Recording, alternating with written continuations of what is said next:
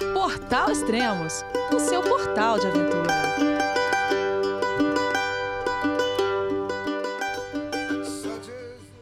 Bom dia, boa tarde, boa noite, bem-vindo a Extremos, o seu podcast de aventura. Esse é o 21 podcast com o Thiago e a Flávia da cicloviagem de volta ao mundo True for Trips. Vamos falar com ele então. Olá pessoal, onde vocês estão? João, é você, meu filho? Alô, pai. Eu consegui. Eu tô no cume do Everest. Eu vi, meu filho. Te acompanhei o tempo todo pela sua página Spot. A família de produtos Spot utiliza tecnologia 100% via satélite para manter você sempre conectado em suas aventuras. Fale de qualquer lugar do mundo através do Spot Global Fone e utilize o Spot Gen 3 para estar sempre rastreado e conectado aos serviços de emergência. Desapareça quando quiser, seja encontrado quando precisar. Saiba mais em findmespot.com.br. Hello, olá, que é a hora. Tudo bem, Elias? Oi, tudo bom? É, continua a mesma. Continua a mesma saudação? continua. Estamos no mesmo lugar e provavelmente vamos ficar no mesmo país por algum tempo, aqui, quarentenados. Vocês estão presos na Nova Zelândia? Que chato. É, não é um lugar, não podemos reclamar, né, Elias, de falar que é um lugar. A gente fica triste pela. Que a gente queria continuar a viagem, né? Continuar pedalando. A gente já está aqui há. vai fazer praticamente três meses que a gente está aqui. E aí já chega aquela fase de que você quer um algo novo, assim, você quer. Olha mudança. pra ele, vamos voar lá pra Fiji. tá fechado os voos também. A maioria dos voos estão fechados, a gente não tem muita saída. E a ideia do cicloturismo também, assim como da maioria das viagens, é o contato com a população local, é, é a interação, é você, você poder passear livremente, né, Elias? E assim, do jeito que está acontecendo no mundo por causa do coronavírus, isso não vai rolar, né? Então, não faz muito sentido a gente chegar num país e também não poder aproveitar, ter que ficar quarentenado lá, com o risco, sei lá, de transmitir essa doença para alguém, de carrear isso. Ou prejudicar daí. alguém por conta é, disso. Então né? a gente preferiu ficar parado aqui onde a gente está mesmo. É um país caro. Mas é, o dólar gente, quase batendo a 5 agora. É, o dólar turismo mais de 5, o dólar neozelandês a 3. Mas uhum. é um país que a gente tem muitos contatos e é um país que ainda está bem controlado, assim, a, a doença aqui, não tem ainda um pânico, é um país que está tranquilo para a gente continuar ficando aqui, então a gente vai ficar por aqui por enquanto, não vamos para os Estados Unidos. A gente ia agora, daqui a dia 23 a gente ia embarcar, dia, dia 20, 20 né? dia 20 a gente embarcava para São Francisco, dia 23 vence nosso visto aqui, e aí ontem a gente recebeu algumas notícias lá dos Estados Unidos, inclusive a Warm Showers que estava esperando a gente lá entrou em contato com a gente para ela é enfermeira do hospital em São Francisco, ela entrou em contato com a gente para para passar umas informações do tipo, não venham que não tá legal, sabe? Resumindo, foi isso. Uhum. E aí a gente falou, é, vamos tentar alterar o voo é, pela United Airlines e devido ao coronavírus, eles, até o dia 31 de março, eles liberaram, assim, pra galera poder alterar a passagem sem pagar multa ou poder cancelar sem pagar multa, então a gente aproveitou isso e alterou, entrou em contato com a, com a imigração aqui na Nova Zelândia, Demorou um tempão pra gente falar na imigração, porque provavelmente. A gente ligou de manhãzinha é... e aí eles marcaram assim: não, a gente vai ligar, retornar para vocês mais tarde. Daí a gente deixou o número de telefone marcado, é. acho que era 4, 5 horas da é, tarde que eles ligaram. Eles retornaram, demorou. Aí conversei com, com o rapaz da imigração, eles foram bem.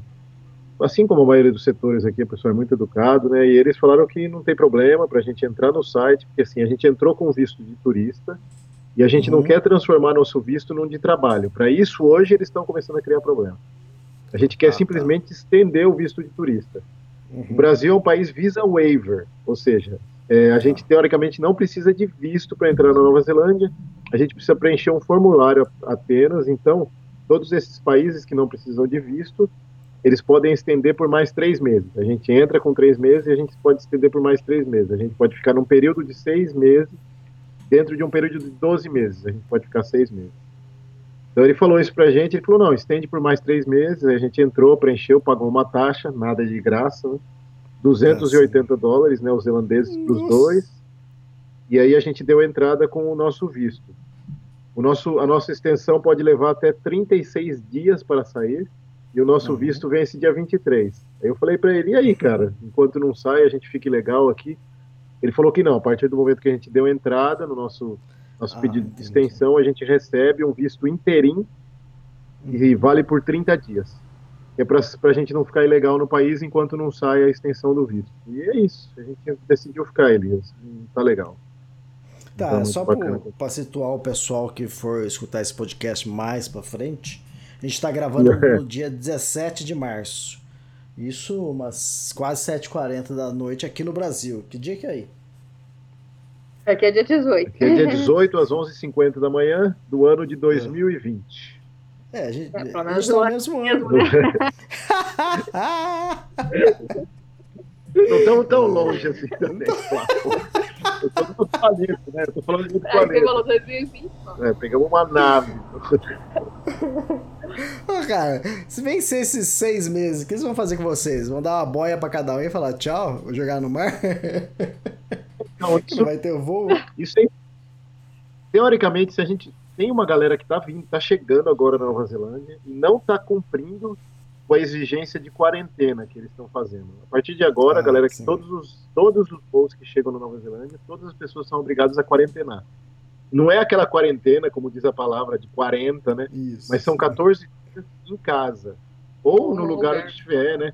Sem sair às ruas. E já, já estão tendo casos de pessoas que estão sendo deportadas por isso. A polícia pega Hum. o cara, um backpacker, ou um mochileiro, ou um cara de bike, Aham. e fala, pô, por que você não tá na quarentena? Ah, não, não sei o que, deportado. Entendeu? Não tem muita, muita desculpa. Sim. E os cidadãos neozelandeses que estão voltando, eles não podem ser eles não podem ser deportados, né? Porque eles estão daqui. Então a polícia está voltando ou até tendo os caras que não estão cumprindo, Cara. entendeu? Uhum. Então é esse nível mais ou menos. É. Eu não sei Aqui se a no gente, Brasil. se a gente for ficando, É. Oi? A gente vai ficando, né, Elias? Vamos, vamos ficando. Se chegar um, um momento que as coisas melhorarem também antes do nosso voo, a gente tenta antecipar o voo. O nosso voo tá para, eu joguei ele para o dia 18 de maio, né? Então Uhum. vamos tentar. ver, Tomara que melhore a situação no mundo todo, né? Para todos. É. Exatamente. É, aqui no Brasil tá mais ou menos parecido com o que você tava falando aí. Tá, por enquanto tá tranquilo, entende?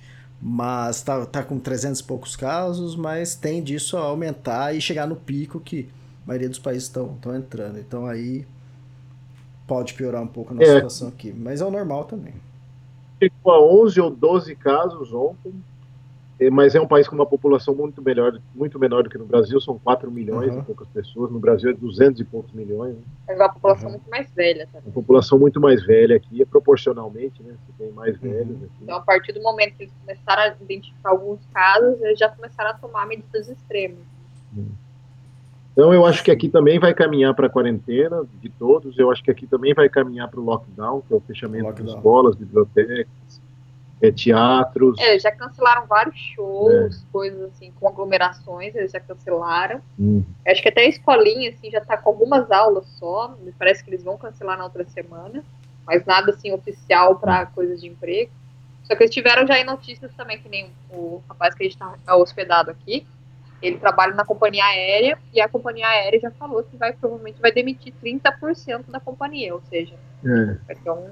É a New Zealand Airlines. Parece que ela está sofrendo um baque grande já. Ela é uma empresa relativamente grande, mas não é tão grande.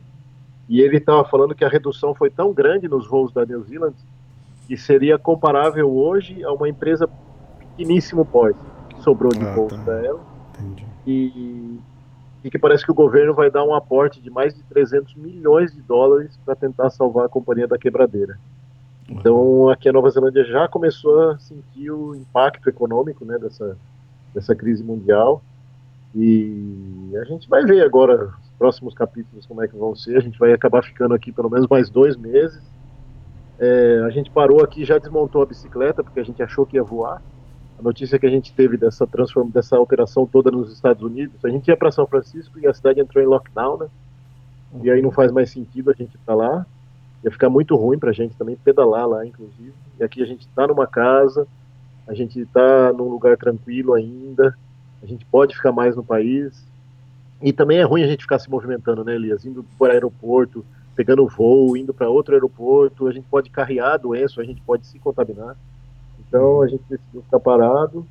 E a bicicleta está desmontada, eu tirei várias coisas, já joguei fora umas peças velhas. Então, se a gente quiser, falar, já que a gente vai ficar parado na Nova Zelândia e tá tranquilo por enquanto, a gente pode pedalar um pouquinho mais, mesmo porque a gente anda só por ciclovias praticamente, ou trilhas, a gente fica mais em campings, né? Então a gente não fica em aglomeração. Mas mesmo assim, agora com a bicicleta toda desmontada. Falei pro Thiago, vamos fazer até Aroa aqui, É. pegar a mochila e É, três meses dá pra fazer. fica nos, fica nos huts isolado lá na montanha, né? É, é uma das coisas, uma das medidas de prevenção. Né? Algum que tem algum lago perto pra pescar? É. Alguma coisa assim, né? É, porque também vamos ficar muito isolados, né? Se a gente for para esses lugares. Exato. É, eu não sei, a gente vai ver aqui as cenas do próximo capítulo, mas eu acho que vai acontecer como em todos os lugares. É uma boa também a gente. E a gente conversa todo dia com os cicloviajantes que estão. Eu estou num grupo de cicloviajantes que estão dando a volta ao mundo. Então é um grupo de WhatsApp. Aí tem cicloviajantes que estão em cada canto do mundo e eles vão falando o que está acontecendo, o que está mudando. E está mudando muito, e é muito rápido que muda, Elias. Então a gente é melhor a gente ficar parado.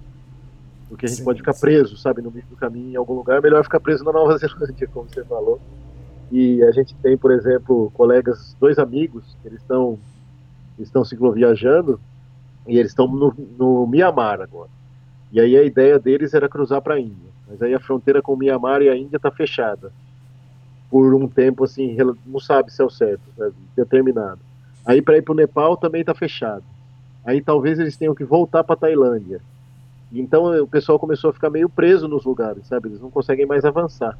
Tem um outro casal de amigos que eu falei hoje, eles estão na Espanha. Esses estão numa situação mais difícil.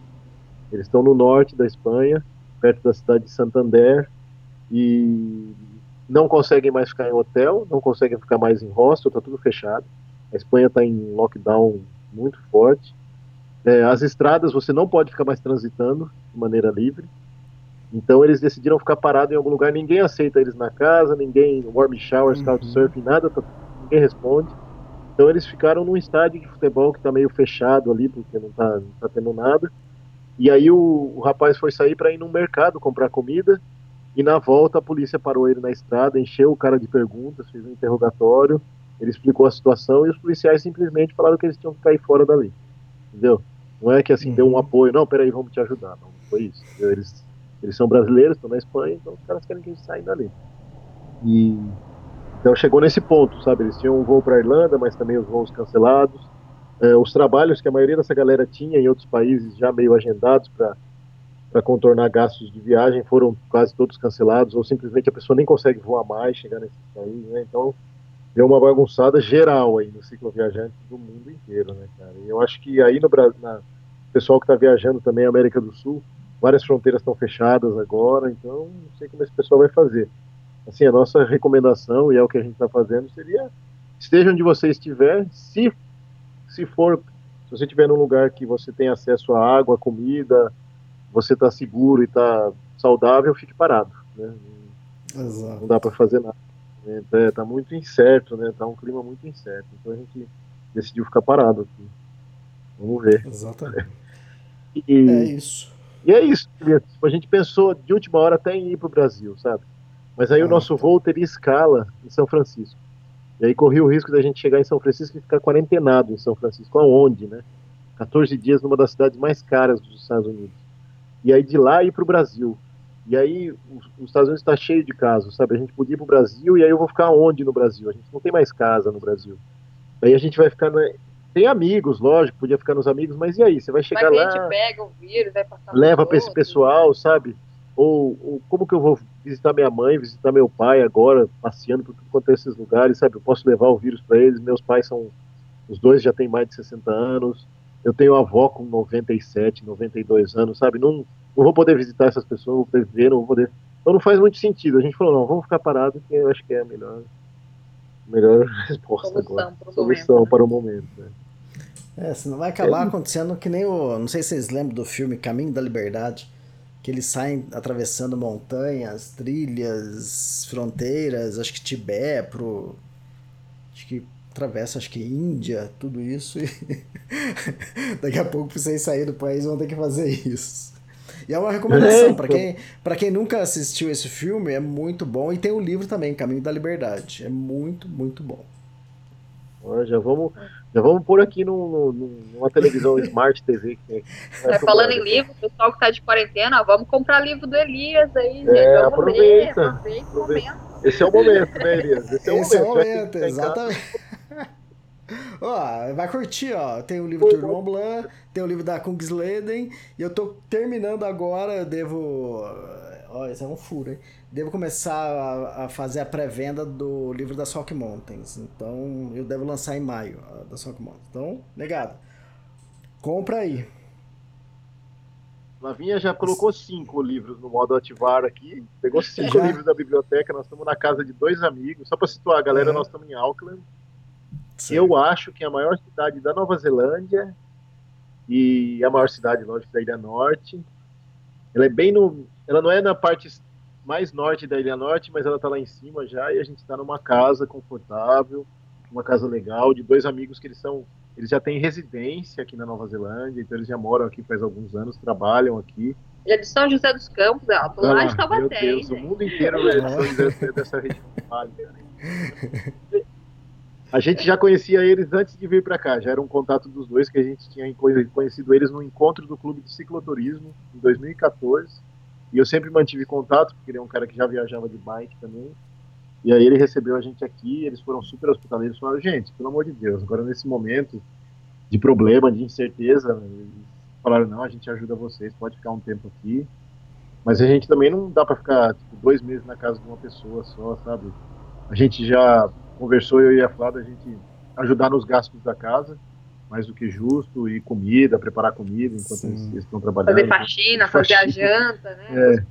E a gente tem outros amigos que a gente foi fazendo durante a viagem também, que são amigos já que eram amigos da Flavinha, em outras cidades, e a gente vai pensou em também fazer um rodízio assim de amigos, sabe, para não sobrecarregar ninguém. 15 dias É, aqui, 15 15 dias lá. ali, e aí assim dividir É. um pouco. Porque é aquela coisa que eu falei para você antes do podcast, né, Elias? Visita é igual peixe, depois de três dias começa a feder, né? Verdade. Isso é verdade, como. A rotina. É, sua rotina, a gente sabe disso. E, ah, e a gente tava falando de, de Taubaté, e Taubaté também agora é famosa, famosa pelo Le Parkour, né? Radical que tem lá. Ah, estão falando mesmo. né? Ah, tem isso também? Agora, Né? Elias, nada que te é mais grávida de Taubaté. A grávida de Taubaté. É, são, os, são os memes da, da internet, cara. Ai, meu Deus. Ó, vamos, vamos começar o podcast? Não vocês pararam, hein? No último. Estávamos- a última vez que a gente falou com você, a gente estava em Wellington, que é a primeira cidade que a gente pegou um ferry lá na Ilha Sul e cruzou para a Ilha Norte. A gente desceu em Aham. Wellington. A gente foi na casa daquele casal. Eles, além de viajar de bike, eles curtiam montanha, que era uma pirambeira para chegar na casa deles, lá em cima, que eles gostavam de viajar de backpacking, de bikepacking. Eu até lembrei do, do Cavalari, que é um estilo Aham. que ele curte. O casal viaja muito, tem aquela revista Bikepacking International, sei lá o nome da revista que você já conhecia também, que é uma revista em forma de livro, que é super legal, assim, a diagramação, as fotos, e a gente ficou na casa deles. E aí, o último dia na casa dele, a gente conheceu Auckland, achou super legal a cidade. Auckland, então. Wellington. Wellington, achou super legal a Hum. cidade. É, é uma cidade muito cheia de sobe e desce, sabe? Bem montanhosa a cidade. A gente decidiu fazer tudo, quando possível, fazer a pé mesmo. E a gente- uma coisa que a gente gostou muito lá, Elias, foi o museu que tem na cidade, que chama Te Papa. Porque assim, na Nova Zelândia as coisas costumam ser caras, mas tem algumas atrações que são baratas ou são de graça. E esse museu é uma delas, é de gratuito. Algumas alas têm algumas apresentações especiais, então você tem que pagar, mas a gente ficou na parte gratuita e já foi ótimo, sabe? Ele, tem, ele é interativo, né? um museu interativo, então você entra numa sala que tem terremoto, a gente achou super legal esse museu. E a gente ficou lá no último dia, eles fizeram pizza, a gente pediu pizza, despediu desses amigos. Eles entraram em contato com a gente ontem. A menina mandou uma mensagem pra gente no celular, querendo saber onde a gente estava, se estava tudo bem. Então eles lembraram da gente que eles sabiam se a gente tinha conseguido ir para os Estados Unidos. Aí a gente falou para eles que não estava rolando e a gente mudou nosso voo e eles falaram não, melhor ficar por aqui mesmo, que tá tudo mais calmo. E foi isso. Wellington foi uma cidade bacana. A gente ficou meio assim de sair de Wellington, sabe, Elias? Toda vez que você vai Ah, é sair de uma só um cidade adendo, grande- no dia que a gente chegou, não sei se a gente já tinha falado no outro, né? Mas eu tinha perdido minhas luvas de bike, foi uma correria para sair lá do ferry. Ah, é, Mas esse pô. é um fato importante que a gente vai contar depois. É, a Flavinha perdeu a luva dela de, de bike. E aí a gente foi numa casa de material de construção, porque, porra, as luvas de bicicleta, você vai numa loja aqui, é caro, Elias, pra caramba, sabe? É, Aí ela foi na casa de construção e comprou aquelas de jardinagem, sabe? Vocês tinham comentado. Mas, ô, ô, Flávia, lu- luva foi feita pra perder. Luva é pior que meia. Eu perco mais luva do que outra coisa. Ah, não, mas eu, eu tinha acabado de comprar, eu tava até com dó, tinha comprado na, na Malásia, porque eu tinha trocado a outra, tava toda arrebentada. Eu Falei, não, agora eu tô com uma luva nova, boa. Aí não deu nem dois, três meses e eu perdi a luva. Falei, ah, não.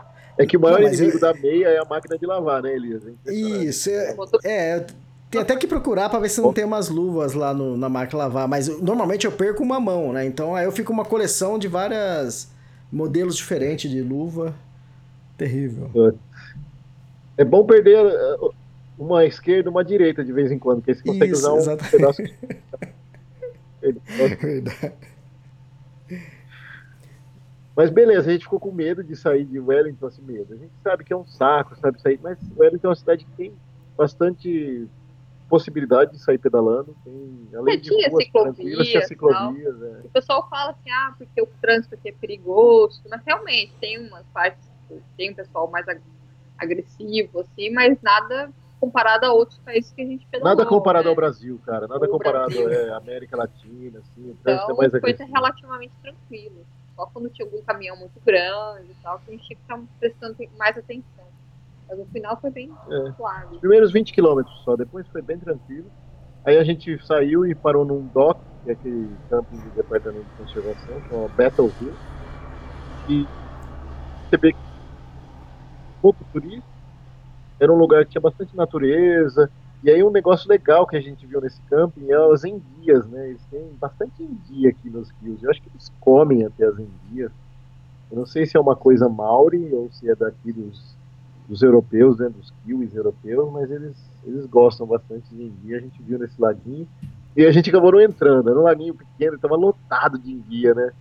Mas esse bicho aí vai me dar um choque, eu vou mordido. Aí depois chegou um velhinho lá, deu cinco minutos, arrancou a blusa e já pulou lá na dor, no laguinho. Gelado, Velho. sabe? Putz, eles, eles estão acostumados né, com essas águas geladas. A gente só passou aquele tchá-tchá no sovaco, nas partes, né? Vai que entra em lugar Pessoal. errado, né? Hã? Vai que enguia entra no lugar Não. errado. Não, não, aqui é mão única, Elias. Só sai. Só sai.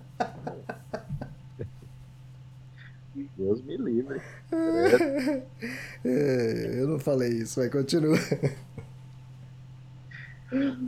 Bom, e uma coisa que a gente notou assim que é diferente, a gente começou a notar as diferenças né, da Ilha Sul e da Ilha Norte. A Ilha Norte já tem uma natureza diferente da Ilha Sul, porque o clima muda. Impressionante, Elias. O país é pequeno, é, mas a Ilha Norte é, é mais quente, cara. Então você tem uma natureza, não vai para falar que é tropical, lógico, mas você tem uma natureza que já fica diferente, principalmente com relação à parte seca da Ilha Sul e com relação ao West Coast. West Coast que é uma natureza única, né? E a gente notou mesmo que é É, nos impressionante. primeiros dias tinha bastante pinheiros também. assim, É. tipo, lembrava um pouco daqueles filmes até do Canadá. assim, É, né? legal, isso aí é verdade. Lembrava mesmo. E aí a gente continuou, o que, que aconteceu? Quando a gente entrou na Ilha Norte, a gente não sabia que caminho a gente ia fazer.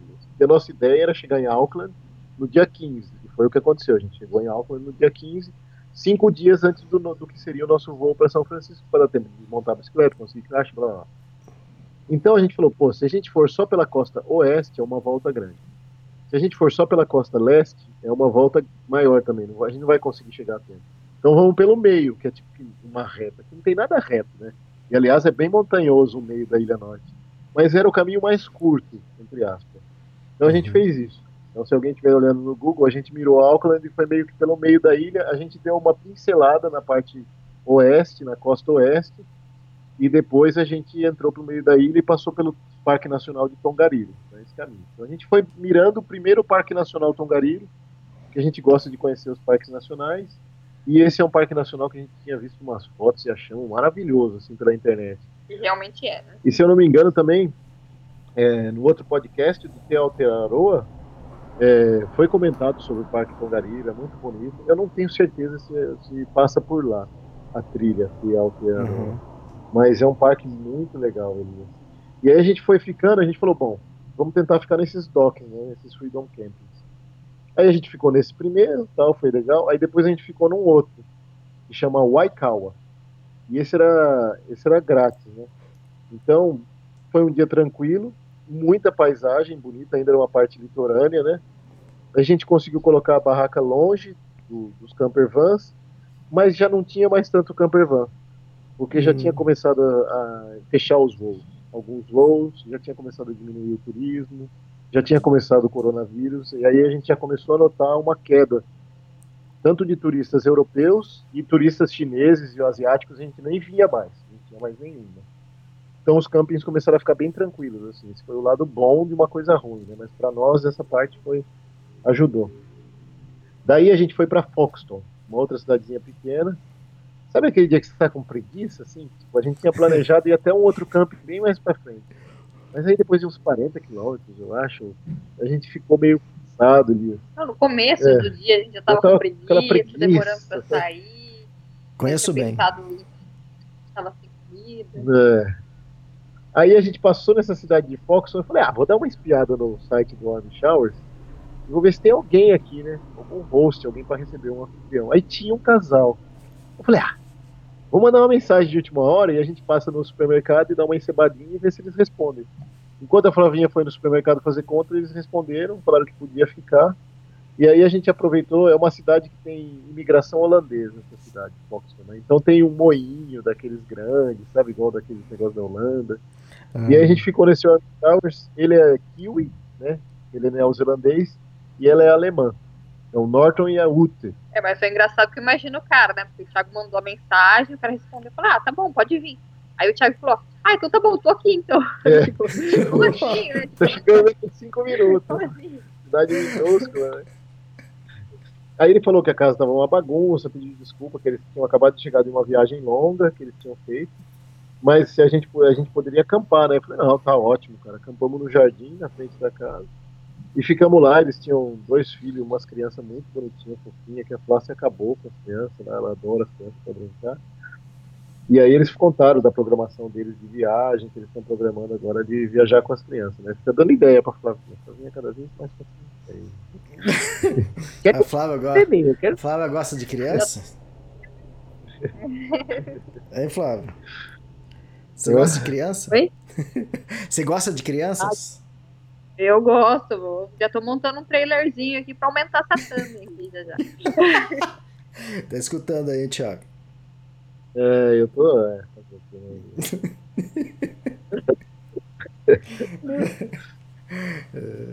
Manda, manda. de no- de Boston, a gente foi sentido Marton, que é uma cidade que tem mais para cima um pouco. Também a gente continuou. Esse miolo da, da Nova Zelândia é bom que as estradas a gente consegue pegar umas estradas menores, sabe, que não são muito movimentadas.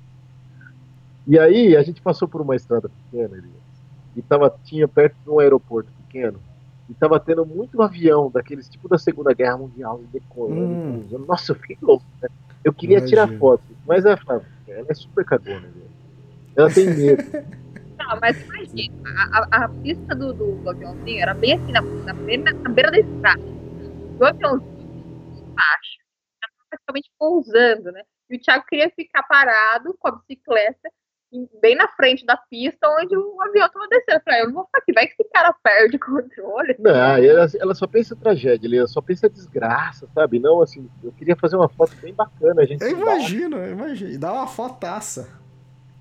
e o avião passando em cima, sabe? Não, quem disse? Ela desceu da bicicleta e foi lá na frente, brigou comigo, rolou um pau esse dia por causa disso. Eu sou insensato. Eu quero morrer, é problema meu. Meu Deus Mas tá bom. Quer correr, morre sozinho, não vou ficar ali É parado. cacona, Elias, cacona master, cacona master.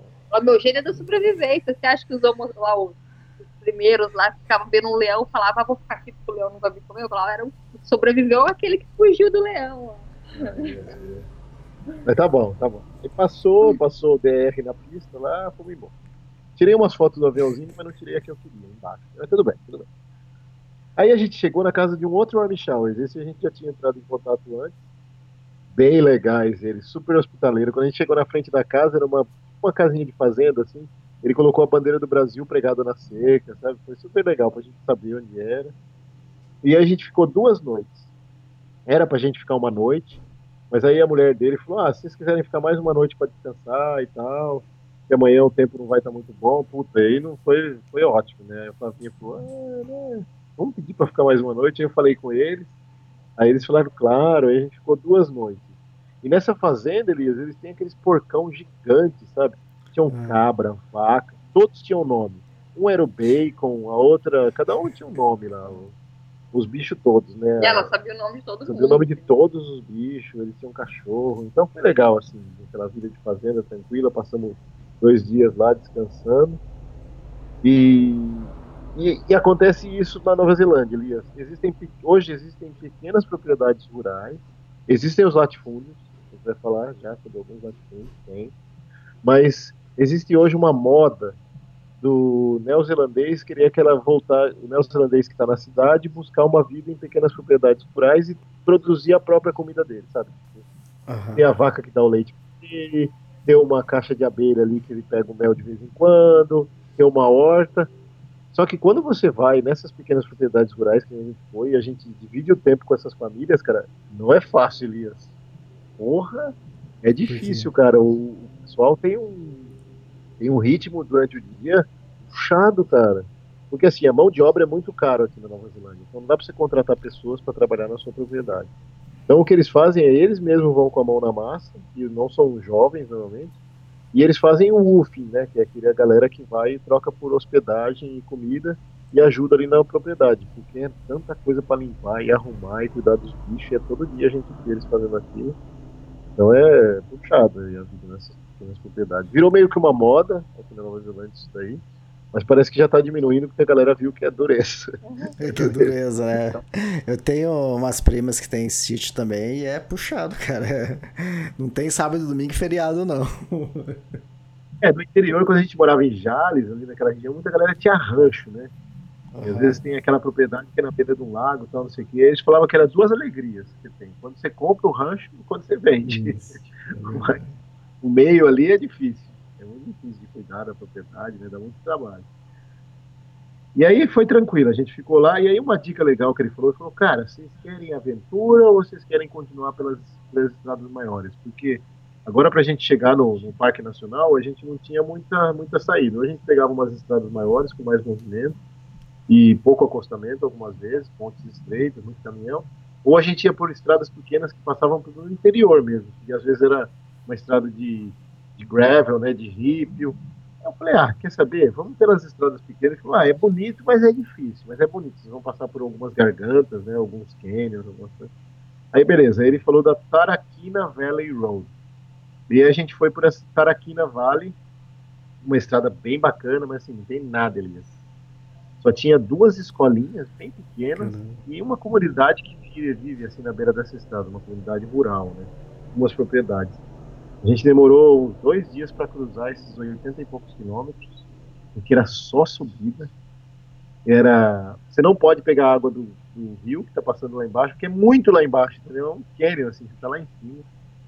E a gente se programou para parar nessas escolinhas e deu certo. É, a- o engraçado é que assim, o dia que a gente saiu para ir para essa, essa estrada, logo no começo dela parou um carro do nosso lado. Aí desceu uma mulher. Ai, que legal, vocês estão viajando de bicicleta e não sei o quê. Eu conheço o Neil, que é o cara que recebeu a gente na cidade, ele falou de vocês, que legal, tal, não sei o quê, vocês precisam de alguma coisa. Aí a gente contou, conversa vai, conversa vem, não sei como que saiu o assunto do colete. Aqui muita gente usa aqueles coletes refletivos, sabe? Laranjado, Ah, amarelo, para proteção na estrada. E aí a gente falou, ah, a gente queria um colete, sabe? É a única coisa que falta aqui, que às vezes as pessoas falam.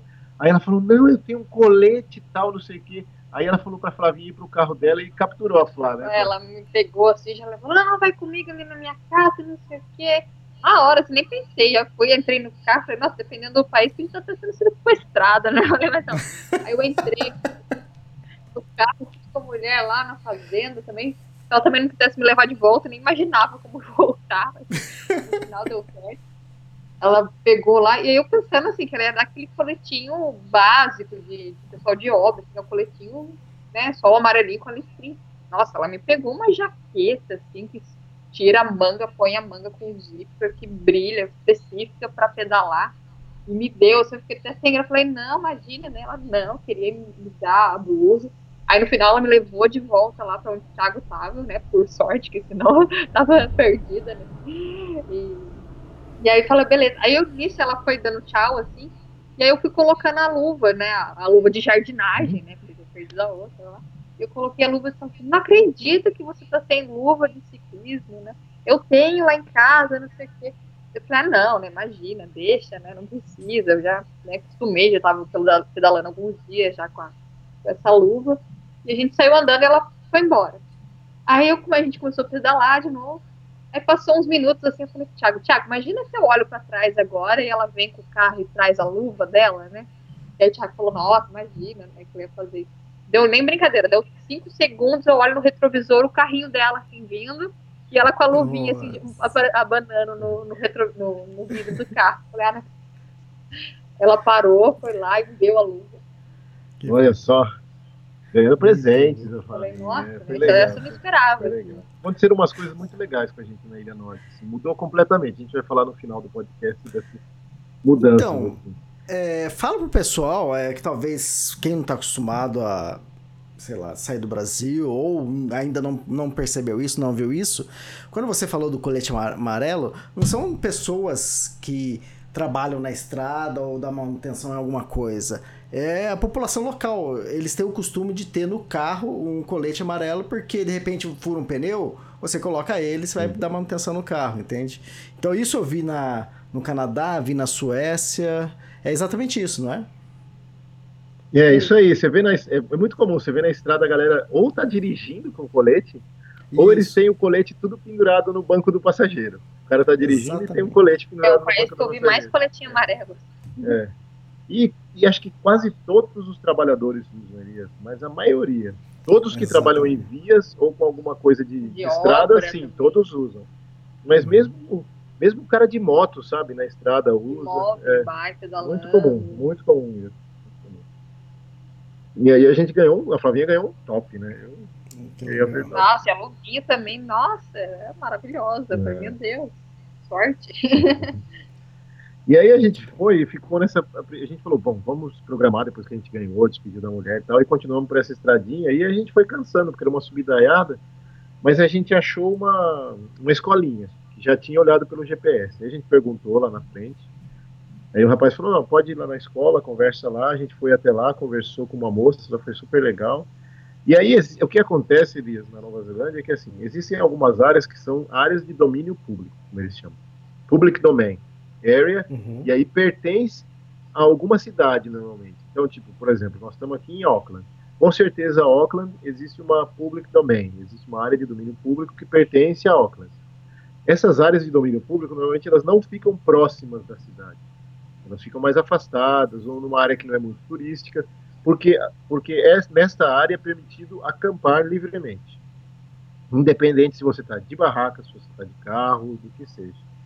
E aí, nessas regiões mais isoladas, quando a gente pegou essas estradas pequenas, normalmente as áreas de domínio público ficam nessas áreas. E ficam próximos de escolas, próximos de coisas públicas. Para as pessoas irem lá também, para servir a comunidade. Né? A pessoa pode jogar um rugby naquele gramado, ela pode dormir, ela pode acampar, fazer dia, piquenique. É, então.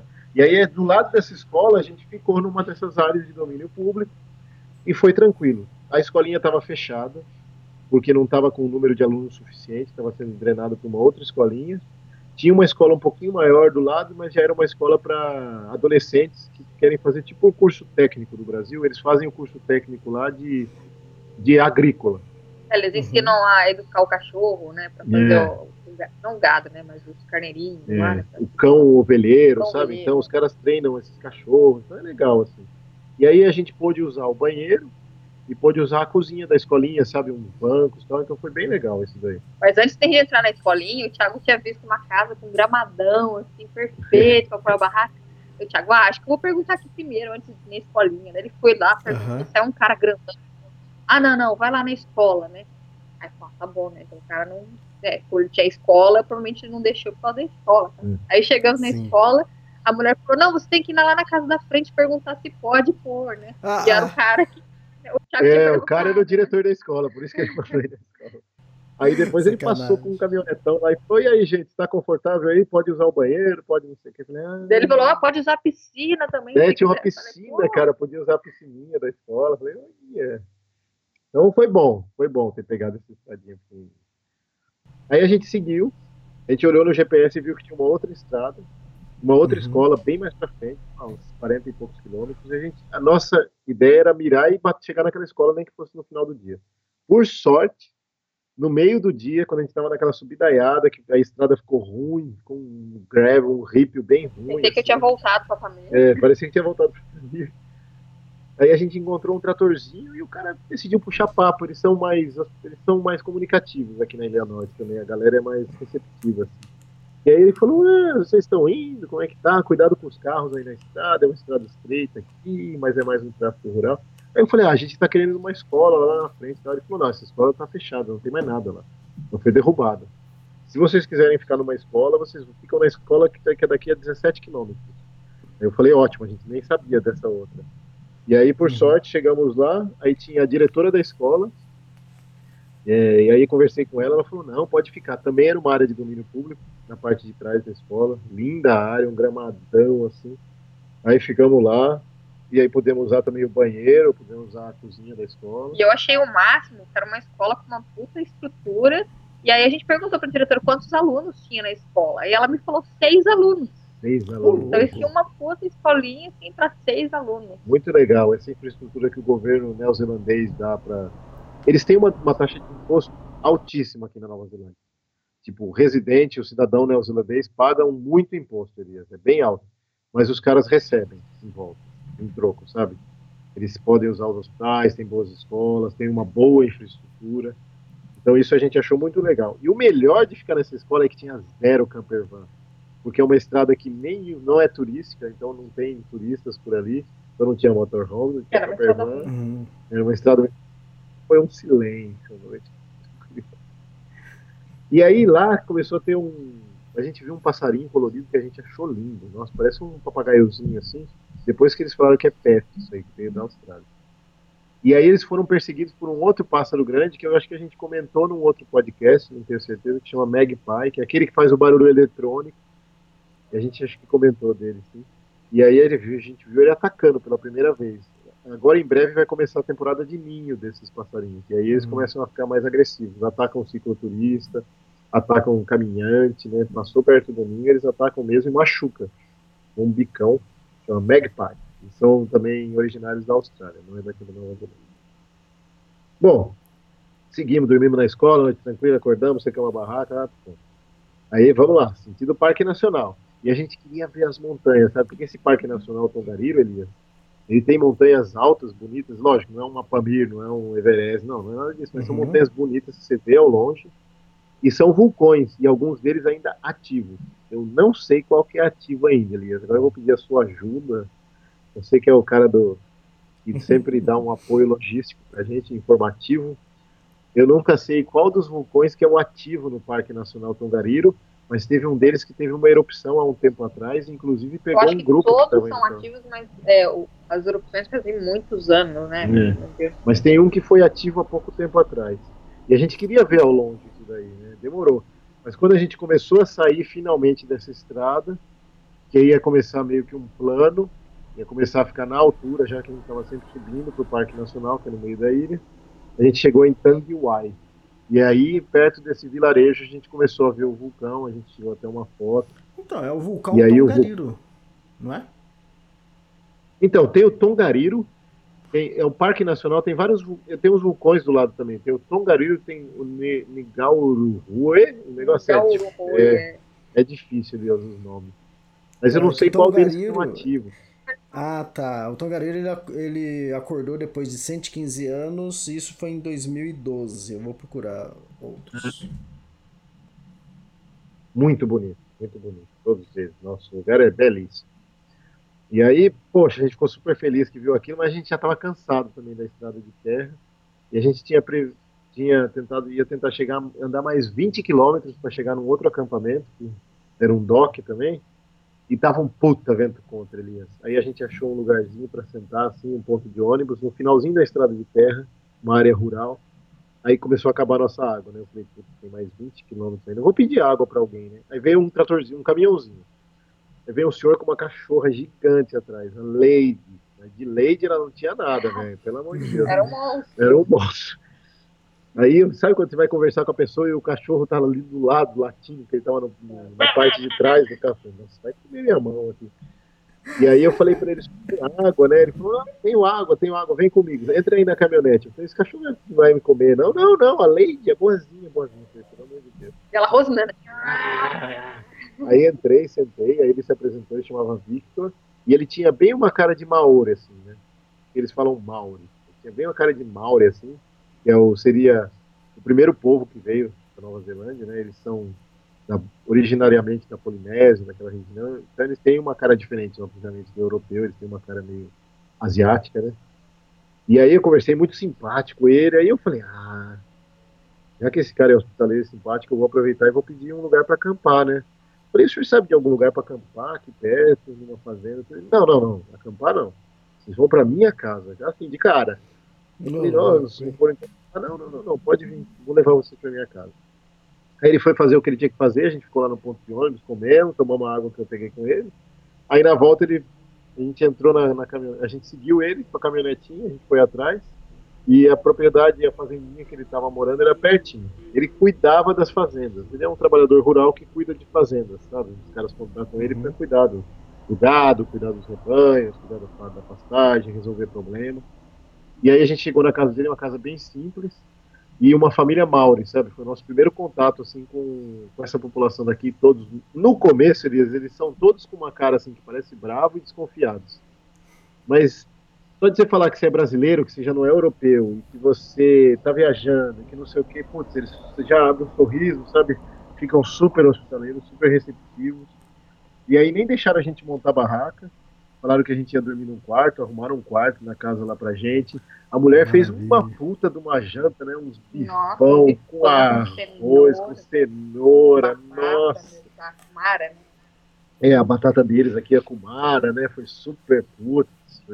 E ainda ele pegou e falou assim, não, vocês querem ver uma cachoeira? Falei, Como assim, cachoeira? Não, não, entra aí no carro. Aí ele foi, andou lá dentro das, da- das fazendas que ele toma conta e levou a gente para um pico, assim, de uma cachoeira, assim, que, tipo, você olha no, no Google Maps e não acha, né? Falei, da onde surgiu isso É, aqui? porque ela é uma cachoeira dentro de uma propriedade privada que não tá em lugar nenhum, né? Bem legal, assim. Aham. Aí eu comprei, tem um tibum, geladíssima água, mas depois a gente tomou um banho quente também na casa dele, né? E aí foi a nossa primeira experiência, assim, com os Maures super legais, super hospitaleiros. E no outro dia a gente já foi embora, né? A gente foi para ficar uma noite. E aí a janela desse quarto, era super simples a casa, mas você abria a janela do quarto, dava de frente, assim, pro, Vulcão. pro vulcão, sabe? Eu falava, nossa, que linda, né, a paisagem. Essas fotos não estão no Insta ainda. Agora que nós vamos estar ficando quarentenado aqui, Elias, a gente vai atualizar Hum. tudo. Vai colocar tudo em Pode- dia. tudo. Vamos ler todos os livros do, do Elias, vamos atualizar todas as mídias sociais, vamos fazer tudo que for É, Elias, vamos acelerar esse outro livro aí, porque já já a gente tá acabando os outros. O, o livro tá pronto, o livro tá pronto, só falta imprimir. Agora que você deu o furo, né, Elias? É. Eu adoro dar esse, esse tipo de furo, eu adoro dar. Ah. Não, então, mas ele. Ele. Eu tô, eu tô, tô imprimindo. Quer dizer, tô imprimindo ele, que é o manuscrito, né, as pessoas vão ler. Depois vai voltar pra mim, eu vou mandar pra revisão, aí é mais uns 25 dias de revisão, depois impressão, mais uns 20 dias de impressão, e depois lançamento. Vai dar maio, mais ou menos. Bom, Beleza. então a gente tá aí de, de coisa e sempre mirando o Parque Nacional. Nunca chegava esse Parque Nacional, Elias. Aí no outro dia, o vento continuou meio ruim, o tempo estava fechado. Aí ele falou, ó, gente, eu dou carona para vocês, uns 20 quilômetros que a gente estava, até a próxima cidade, que eu tenho que nos lá, vocês na... E aí lá vocês seguem para onde vocês querem ir. Falei, tá bom, Flávio, vamos até lá, que se a gente chegar lá e o tempo estiver ruim, lá tem um campo. E foi isso que aconteceu. A gente chegou lá, foi no supermercado. Porque assim, na Nova Zelândia a gente tem alguns restaurantes que a gente gosta, que a gente vai sempre. Que é o Pack and Say, o Countdown e o New World. New World. Na verdade, esses são os supermercados da Nova Zelândia. porque é muito caro ir no Ah, restaurante tá. aqui. Então a gente só vai no Não que o supermercado. supermercado também seja barato. É, mas é o que dá, né? dá. Então a gente foi num desses aí na cidade, e a gente fez um estoquezinho de comida, e aí a gente foi para um, um camping que era pertinho dessa cidade aí, bem perto mesmo, uns 4, 5 quilômetros só. E a gente falou, ah, vamos ficar aqui então, o tempo tá ruim, né? E aí é um dock camping, que é aquele que tem a caixa da honestidade que você paga. Como a gente Uhum. tinha entrado no aplicativo para achar esse camping, e, um, e uma das, dos reviews no aplicativo fala, olha gente, não paga o camping lá, porque estão roubando a caixinha da honestidade. Pague o camping no- na cidade, na oficina de turismo da cidade. A gente foi na oficina de turismo da cidade, eu comentei isso com a mulher da oficina de turismo, paguei lá para ela e aí a gente foi pro campo. Cara, não deu outra, Elias. O campo era bacana, um visual legal, as montanhas em volta. Quando deu umas sete e meia da noite, chegou um carro. Já tinha gente acampando lá. Tinha mais gente que chegou, chegou uma galera da Espanha, chegou uns outros casais. E aí chegou um carro e o cara não parou na frente do campo. Ele andou um pouquinho mais para frente, deixou o carro perto de uma ponte ali. Aí vieram dois caras e um ficava bem em frente dessa caixinha da honestidade, pra galera entender o que é. É como se fosse um tubo, em cima do tubo é fechado e tem uma fresta para você pôr o dinheiro, né? Uhum. Os um ficou, nessa, ficou parado na frente pra gente não entender direito o que estava fazendo. O outro foi lá, e aí o cara com um arame, na ponta do arame parece ter uma curva, o Nossa. cara enfiava na fresta e pescava, porque você põe o teu dinheiro dentro de um saquinho plástico, Ah, um tá. papelzinho e joga lá dentro. Então o cara pescava aqueles saquinhos e ia puxando. E roubaram, roubou o dinheiro da galera. Isso aí, esse último review que eu li é de 2018, Elias. Imagina quanto tempo que esses caras estão fazendo isso já. Acho que o cara roubou uns 45 dólares, mais ou menos. Mas se o cara faz isso todo dia, meu, ele paga um aluguel dele, por exemplo, semanal na Exato. Nova Zelândia. Aí no outro dia eu fui na oficina lá de turismo e falei pra mulher, ó, tá acontecendo isso aqui, eu vi, não é que a gente tá inventando, e vocês têm que fazer alguma coisa, tá roubando dinheiro da- das pessoas que estão pondo lá, né? Ah, é mesmo, que horas? Aí eu falei o horário e tal. Ah, acho que a gente vai pôr uma câmera, né? Não sei o que. Nossa, desde 2018 estão fazendo isso, agora que vocês vão É. pôr uma câmera? Né? Aí, aí a gente fica pensando, puta, o que, que a gente vai fazer? O que, que você vai fazer numa hora dessa? Você vai lá falar com os caras? Pô, para. Não, né? É, Vamos lá na outra coisa, não sei qual que é dos caras, né? A gente ficou meio assim, né? Ninguém foi, na verdade. Tinha um outro pessoal que percebeu também um movimento estranho, mas as pessoas ficam com medo, né? Mas a gente viu um furto na Nova Zelândia. Aqui é um lugar que é muito raro você ver isso acontecer, mas Uhum. acontece. Pode né? acontecer. Pode. E foi isso. gente. Primeiro furto. Primeiro e único, né? Espertão tem em todo lugar, né? Todo lugar. Malandro, espertão, todo lugar. Teve outro, mas depois a gente vai chegar. É, é. Aí depois. É, vamos chegar lá. Teve um outro curtinho, né? A gente vai chegar. E aí a gente foi para um outro dock, um outro camping mais pra frente, já perto do Tongariro. Porque o que, que acontece, Elias? A gente tá de bike. E para você fazer o Tongariro Crossing, é assim, ele começa num ponto e ele termina em outro ponto bem distante. Não tem como você. Tem como você começar e terminar no mesmo ponto, mas aí você deixa de ver Uhum. várias coisas, porque você não faz a Sim. travessia toda. E aí eu falei, putz, falar, onde a gente vai deixar a bike, né? Porque assim, não tem um lugar na, na entrada do parque, não tem nada, é só um estacionamento para carros e o máximo período que o carro pode ficar lá parado é quatro horas. E é impossível você fazer a trilha, quer dizer, impossível, não sei que você seja aqueles É, aqueles caras que correm, é, vai fazer em quatro horas uma trilha de 19 km e meio, um puta ganho de altimetria, depois uma descida inclinada, com um trecho difícil. É muito complicado você fazer só em quatro horas, assim, aproveitando, sabe? Não vai. Uhum. Então eu falei, ah, Flávio, tem que deixar a bicicleta em algum lugar e pegar um shuttle. Aí pensando nisso, a gente Você falou, eu falei, né? é, Flavinho, Flavinho deu a ideia. Pô, vamos fazer isso, pegar o shuttle, vai. Tira os escorpião do bolso. Não, porque na fazer- verdade, até ah, se a gente ficasse num campo perto, ia acabar pagando muito caro.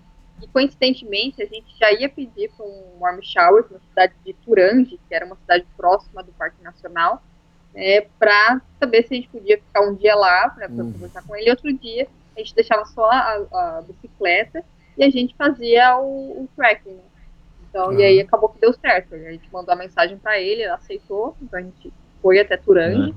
E de lá a gente pegou um shuttle para fazer a trilha do Parque Nacional. É, foi uma ideia boa, porque ela falou, meu, nós vamos gastar, porque assim, todo lugar perto de ponto muito turístico na Nova Zelândia, o preço sobe muito. Então, tipo, aquele camping que a gente pagava 8, 10 dólares, ali tava 25 dólares, 27 dólares por pessoa ali.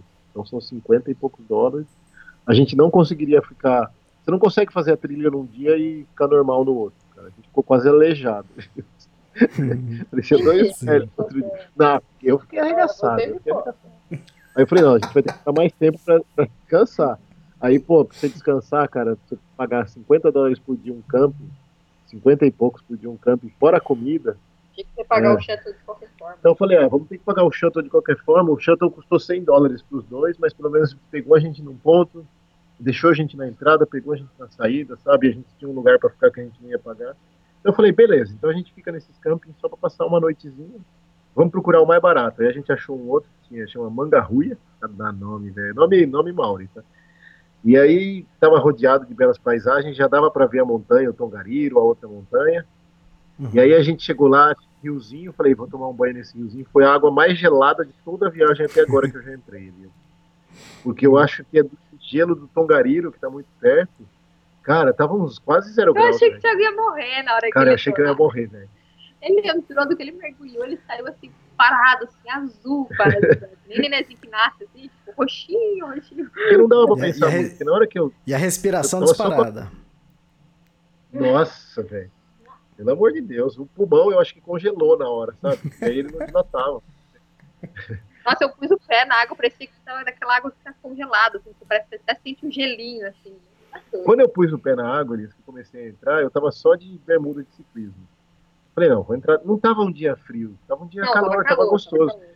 Quando eu, mas quando eu piso o pé, sabe quando você sente é, pinicar a pele, Sim, pinicar sim. o- a carne, Uhum. assim, começa a pinicar do tipo de congelamento, sabe? Eu falei, meu Deus do céu, eu falei, tem que entrar de uma vez. Lá. Ela falou, eu não vou entrar. Eu falei, não, eu vou entrar, eu queria um banho, né? E tinha uma parte funda, cara, eu dei um tibum. Quando você dá o tibum, você não- eu não sentia nada, Elias. Eu não sentia o Eu braço. não sabia nem pra que lado ele sentia- nadava, tipo, quase que ele nada pro outro lado. É, eu achei que ia congelar a bola do meu olho, eu não sei, ficou negócio não conseguia nem ver. conseguia nem ver direito. Eu fico imaginando as partes, né? Porque, tipo, congelou a bola do olho, Sumiu! saco, Sumiu! efeito mil pintos, sumiu, tipo, nossa, na hora, assim, entrou pra dentro, virou uma vagina, não sei como. Gelado. Aí a Flavinha achou que eu tava passando mal, mas eu não tava passando mal quando eu saí. Nossa, eu tava assim. Ah, né? Eu falei, isso aí dá até parada cardíaca. tá Nossa, pelo amor de Deus, cara. Sabe quando você vai fazer aquele congelamento pra você viver pra sempre? Acho que essa deve ser essa questão. Aí eu saí.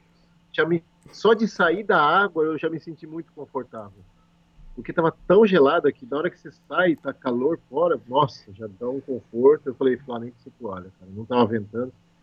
Aí, nossa, foi a água mais gelada da viagem até agora. Agora eu entendo como é que é aqueles europeu maluco, o cara tá na sauna, sai correndo e pula num buraco na neve, sabe? Deve ser isso. Verdade, verdade. Eu, É, eu fiz isso no Canadá e na Kungsleden. É, eu entendo o que, que você passou, mas eu tenho um corpo um pouco mais quente, então é. Pra mim é um pouquinho mais Congelo- tranquilo, mas é. é.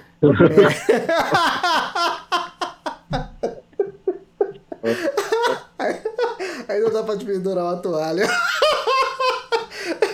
Não, não, mas normalmente. Mas normalmente, depois. É, depois que sai, eu não sei se acontece com. Não sei se acontece com você. O corpo esquenta, né? Porque o corpo reage. Aí eu não sentia frio. Tipo assim, eu dei uma. Eu sequei um pouquinho, mas depois eu já não sentia mais frio. E o lugar tava frio. Tava em torno de acho que 8, 10 graus e. Mas o corpo reagindo, eu não sei você. Mas depois, lógico, eu já fui me agasalhar, porque. Pode pegar um resfriado, algo assim. Foi no outro dia só. Eu fui fazer um xixi de manhã que ele começou a. eu falei, ah, você tá aqui, você tá aqui, meu. Que bom que você voltou, vai... tá? Sobreviveu! Que. É, eu, vou ter que, eu vou ter que colocar um aviso nesse podcast lá, mas é proibido para menores de 18, cara. Nossa. Você fala Bom, mas foi- besteira, Thiago. Depois que você sai, é boa. Por incrível Sim, assim, na hora é ruim. Mas depois, não sei, dá uma relaxada. Dizem que é bom, né? Esse choque depois na musculatura tal. Não sei, né? Não sei, cara. Não sei. Bom, então Tava para ver esses vulcões, você já deu uma pincelada aí sobre os vulcões, o que é, o que não é. E aí eu sei que a gente, quando a gente, a Flavinha adora ver, ela pensa sempre na desgraça, Elias, é o que eu falo. Aí ela falou, não, vamos fazer esse Tongariro Crossing, mas eu quero ver se esse vulcão nunca for ativo. Aí ela procurou, e lógico que ela achou no YouTube o vídeo de um grupo de pessoas que estava fazendo a trilha na hora que o vulcão entrou em erupção, uhum. e foi uma uhum. correria, e foi uma gritaria, sabe? E aí ela viu notícia, meu. Pra quê? Ela já não queria mais. Trilha... Não, a tri... não, ela queria, porque o lugar é muito bonito, Elias, né? Muito é. bonito. Mas a trilha inteira, ela falou, bom, ó, se a gente sentir qualquer fumaça, qualquer tremor, ó, pra onde a gente vai? A gente tem que correr pra lá. Ela leu tudo que tinha que não, fazer. Não, que tinha um, assim, ah, tá. aviso. Ah, se tiver realmente em erupção, você tem que ir para tal lugar. Tipo, não, lá na hora não tem escrito isso, né? Você tem que ler antes. Que é um, um morro tal, então todo, tem todo o protocolo, né? É, para onde a lava não vai, os falar, Mas é importante, né? Porque realmente, se acontece, ele tem que saber para onde ele tem que correr. Se você corre para o início da trilha, teoricamente muita gente faria, é o errado. Né? Então ah, você tem que saber para onde você tem que. É. é. isso aí que é interessante, eu não sabia também, porque tem os caminhos que a lava faz, ah, e uhum. parece que tem um lugar onde pode espirrar mais pedra. Teve uma pedra que caiu em cima de um desses huts de montanha, destruiu o hut Nossa, de montanha. Caramba. E aí eles falaram que sorte não tinha ninguém lá. Mas assim, pedras enormes que o vulcão joga para cima quando entra. É, tanto que parece que a região da trilha, teoricamente, você não tem muito perigo da lava, pelo que eu entendi. Mas é o perigo, assim, é o da nuvem, né, a fumaça, né? Que, que é tóxica, que é quente, né? E as uhum. pedras, principalmente a pedra, porque se tiver com muita fumaça, não vai ver e ela joga as pedras e cai na região que é a trilha. Né? Então você tem que ir para uhum. uma, uma, área lá específica da trilha que é protegida, que é, tipo, eles dizem que é, estaria numa distância é. segura, é segura das pedras e da fumaça não, né? Mas pelo menos das pedras. Porque tem uma hora que a trilha passa bem nas bocas dos vulcões, cara. Bem, ah, bem bonito sim. mesmo. Bom, é legal isso, essas chegado... dicas, é, essas dicas do lance do, é, da lava, dos vulcões, das pedras. Eu, eu, passei algo parecido com queimadas lá no, lá no Canadá. E são coisas que a gente não dá muita atenção, né? Até acontecer com a gente. E, e tem muitas dicas que você tem que ter. Tipo assim, hoje em dia, se eu for fazer a viagem para uma outra, sei lá, uma trilha longa distância, já queimado já vai estar tá no meu currículo, entende? O que, que eu tenho que prestar é. atenção, tomar cuidado. São coisas que normalmente a gente não presta atenção porque nunca aconteceu com a gente, então a gente nem sabe, né? Do, o real perigo. Você nem pensa, você nem pensa, tipo, você acaba fazendo justamente o que não pode. É, isso eu falei. Exatamente. Por isso que eu olhei. Agora eu não lembro forma, mas tem tudo se procurar na internet, sempre tem lá ó, as especificações, porque é uma região que é um vulcão ativo. Então ele tem que ter as dicas, pelo menos aqui tem a infraestrutura para te falar o que você deve ou não fazer no, caso de erupção. Né? E de cada região, né? Parece que tem de cada parque nacional, cada parque nacional tem uma localização específica, tá? Tá tudo em inglês, mas aí você né, vai pro tradutor, tem não conseguir ler e tal. Mas tem as especificações Sim. certinhas. Legal. Bom, para chegar Parque Nacional, Elias, a gente foi para a cidade de Turange, que nem a Flá falou, que ela deu aquela ideia. Aí eu conversei com o Army Showers. Aí eu falei, olha, a gente queria ficar três noites. A noite que a gente chega, a noite para a gente fazer o Parque Nacional, a trilha, que é uma trilha de 19 km e meio. E, e um dia mais para descansar, graças a Deus que a gente pegou esse dia. E assim, a galera do Pedais pelo Mundo, o Felipe e a Mariana, que eles estão aqui na Nova Zelândia, eles vão começar a viagem deles até em breve, eles vão recomeçar, né? E eles tinham feito essa trilha e eles falaram pra gente, deram uma dica, falaram, gente, depois que a gente fez a trilha, no dia seguinte é que você sente muito as pernas, porque tem uma descida, muitos quilômetros de descida depois, técnica e íngreme, e aquilo te cansa muito, cara. Ela falou, no dia uhum. seguinte a minha perna ficou doendo muito. Aí eu falei pra ela, hum, vamos seguir a dica do pessoal, né, porque quem já fez, cara, é, já sabe, né, e foi muito uhum. bom. Então ele aceitou, Aí a gente foi e ele falou, cara, perto da minha casa, 500 metros da minha casa, tem um lugar onde vocês podem reservar o shuttle. Ele pega vocês aqui, deixa vocês na trilha, e depois na saída ele deixa vocês aqui de novo. falei, beleza, né? O shuttle custou 100 dólares. É, se a pessoa pegar o shuttle mais perto do Parque Nacional, tem lugares mais próximos, ela vai pagar uns 35 dólares. A gente acha que valeu a pena, Elias. Todos os parques nacionais na Nova Zelândia são gratuitos. Isso ah, é uma coisa muito boa do país. Parques nacionais. Tem alguns parques que são privados, esses não são gratuitos. Mas todos os parques nacionais são gratuitos. Mas às vezes para você chegar você precisa de shuttles ou alguma coisa assim. Então a gente teve que pegar um, um shuttle para ir para esse parque nacional, mas vale a pena pela facilidade assim tudo mais. Uhum. E aí a gente na cidade o dia que a gente chegou e esse Warby Shower ele já tinha já tinha os seus 60 e poucos anos. Ele era um senhor super viajado, mas ele era muito tímido, Elias. Ele não falava nada, sabe? E aí sabe quando você chega você fica sem graça, porque a pessoa só dá um hello, depois não fala mais nada, não pergunta nada. E aí eu e a Flá falei, nossa, Flá, ele parece com você, ele não fala nada.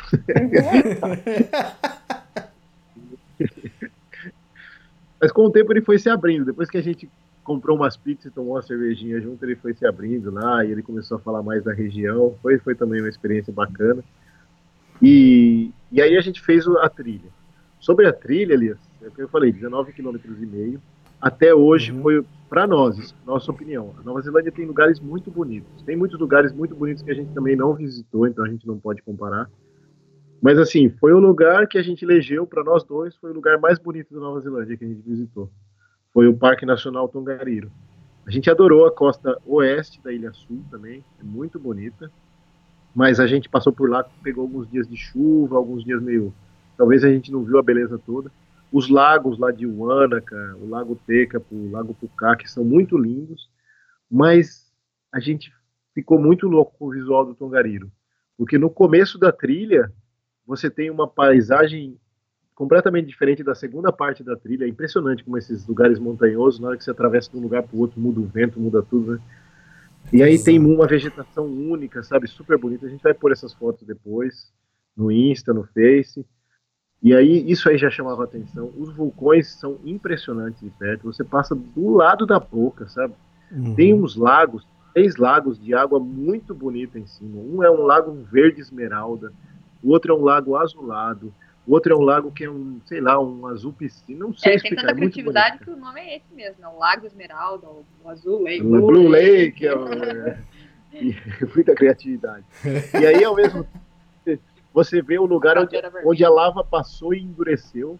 Então é legal de ver isso daí. Ao longe você tem uma noção da paisagem como um todo. Você vê aquela lava, você vê de onde ela escorreu, onde ela parou, sabe? É muito bonito, é tipo, diferente, assim, sabe? É um lugar que ainda está ativo. É um lugar que ele tem toda uma. uma ele é importante para os Maori. Então, assim, você não pode escalar o pico desse lugar. Você não pode ir nos lugares mais. Em respeito à cultura Maori, é, você não pode chegar ao summit, né, ao ponto mais alto de nenhuma dessas montanhas. Você não pode ir ao summit. Porque- porque é um lugar espiritualmente importante para eles. Você não pode tocar ou entrar na água dos lagos. Lógico, jogar lixo, essas coisas, claro. Ele, o motorista que levou a gente no shuttle é bem Maori, assim, ele falava em Maori, falou várias coisas em Maori quando ele chegou lá, porque para eles é importante, ele resvoou lá em Maori. E ele pediu para quando a gente chegasse no topo da montanha, do Tongariro, ali perto do topo, a gente olhar aquelas montanhas e ter pensamentos bons e respeitar, porque para eles era algo muito importante, sentir a energia do lugar e tal. E aí foi muito legal quando a gente chegou no topo, que a gente viu isso aí, ficou, nossa, um- é um lugar muito, a gente teve muita sorte, porque o dia que a gente chegou tava um tempo bosta. No outro dia, que é o tipo o dia que a gente foi fazer a trilha, a gente pegou o shuttle para 5 e meia da manhã, Elias. Falei, nossa, nós estamos É, e a ferrados, previsão, a previsão do tempo falava que não ia ser, ia ter uma chuvinha, ia É. ficar meio nublado e tal. eu falei, ah, seja o que Deus quiser, a gente não tem muita opção, né? Não dá pra ficar muito parado também. A gente não sabia que ia ter o coronavírus, que ia parar a gente. E aí a gente entrou, e aí quando a gente chegou lá no parque, tava nascendo o sol, tipo, seis e meia, Nossa, sete horas. tudo, E aí mudou, cara, não sei se bateu um vento e levou aquelas nuvens que estavam ali embora. Cara, abriu, ficou lindo o tempo. Então a gente deu muita sorte também. Então foi muito legal. Só na adorou. descidinha que ficou um pouco nublado, mas É. também depois passou uma área lá e Muito Outro- diferente. Todas as regiões da trilha são, mudam muito, muito bonito. Mas cansou ele. A gente demorou 7 horas e meia para fazer 19 quilômetros e meio. E é lógico, a gente parou, a gente almoçou no meio da trilha. Tem banheiro em tudo quanto é lugar, Elias. Uma infraestrutura muito bem sinalizado. Isso é uma coisa muito legal da Nova Zelândia. Que a gente ficou impressionado, assim, quantidade de banheiro que tem pelo país. É impressionante. Até É, nas você pensou trilhas em fazer xixi, já tem banheiro. É. né? eles têm uma infraestrutura muito que está cada vez mais bem preparada para o turismo, assim, tanto de sinalização. Então isso é uma coisa muito legal nos parques nacionais dele.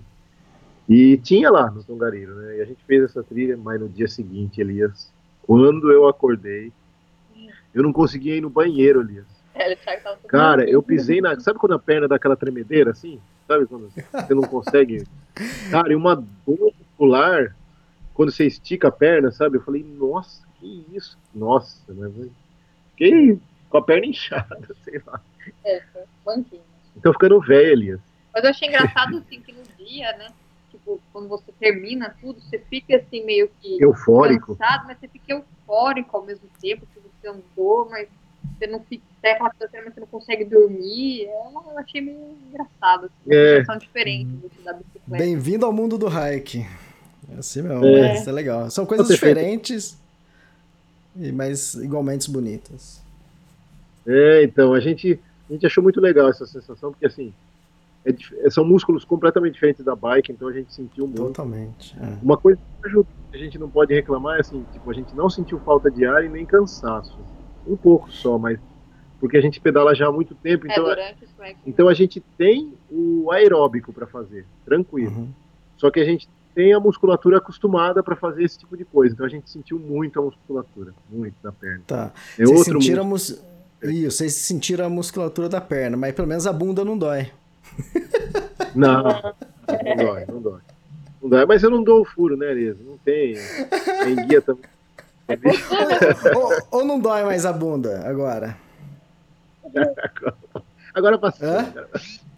Agora já acostumou, não dói mais. Não, é sério, a pergunta é séria que eu fiz. Não, dói Elias. Dói, dói. É, tipo, passou de quatro horas. Passou de quatro horas sentado no selim, cara, a gente, a gente sente, não tem boca. Ah, eu acho tá, que na trilha ok. deve ser a mesma coisa com a perna, com o pé. Com o pé, principalmente. Não tem jeito, cara. Por mais que você ande bastante, está acostumado a fazer trilha, eu acho que o pé, no final Ah, do é. dia, tá judiado. Por né, sinal, pra essa trilha, eu, eu tinha ganhado de presente da minha mãe um boot da Katmandu. E eu, tipo, Cara. nem, nem precisei estrear o bichinho e andou lá os 19 quilômetros, assim, perfeitamente, tipo, como se eu estivesse pisando em, em uma almo- almofadas, assim, com Muito bom. conforto. Tipo, e eu que caía sempre, qualquer deslizinho, assim, eu caio, capota, a botinha me segurou ali. Legal. É caro, é um É. caro, mas valeu o investimento. Eu acho que ele, eu não sei se ele é neozelandês ou australiano, a marca Katmandu, mas olha, muito boa.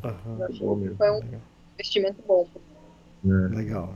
E aí foi isso aí que a gente gostou de. Apesar de a gente estar muito cansado no final da trilha, quando a gente terminou a trilha, veio uma euforia, sabe? A gente estava animado com aquilo, viu aquilo achou tão bonito, sabe? Mas no outro dia, hum, hum, parecia dois aleijados, dois velhos de 80 anos, 90 anos andando na cidade. E a Fly, ela ainda estava andando mais rápida que eu. Eu falava, para meu, você tá louco, não consigo andar, não, tô enfermo. eu. Então foi muito bom a gente ter descansado no outro dia. E aí no terceiro dia a gente descansou e no outro dia a gente subi- subiu, né? Subiu. Continuamos sentido norte, que aí a nossa mira foi Monte Manganui.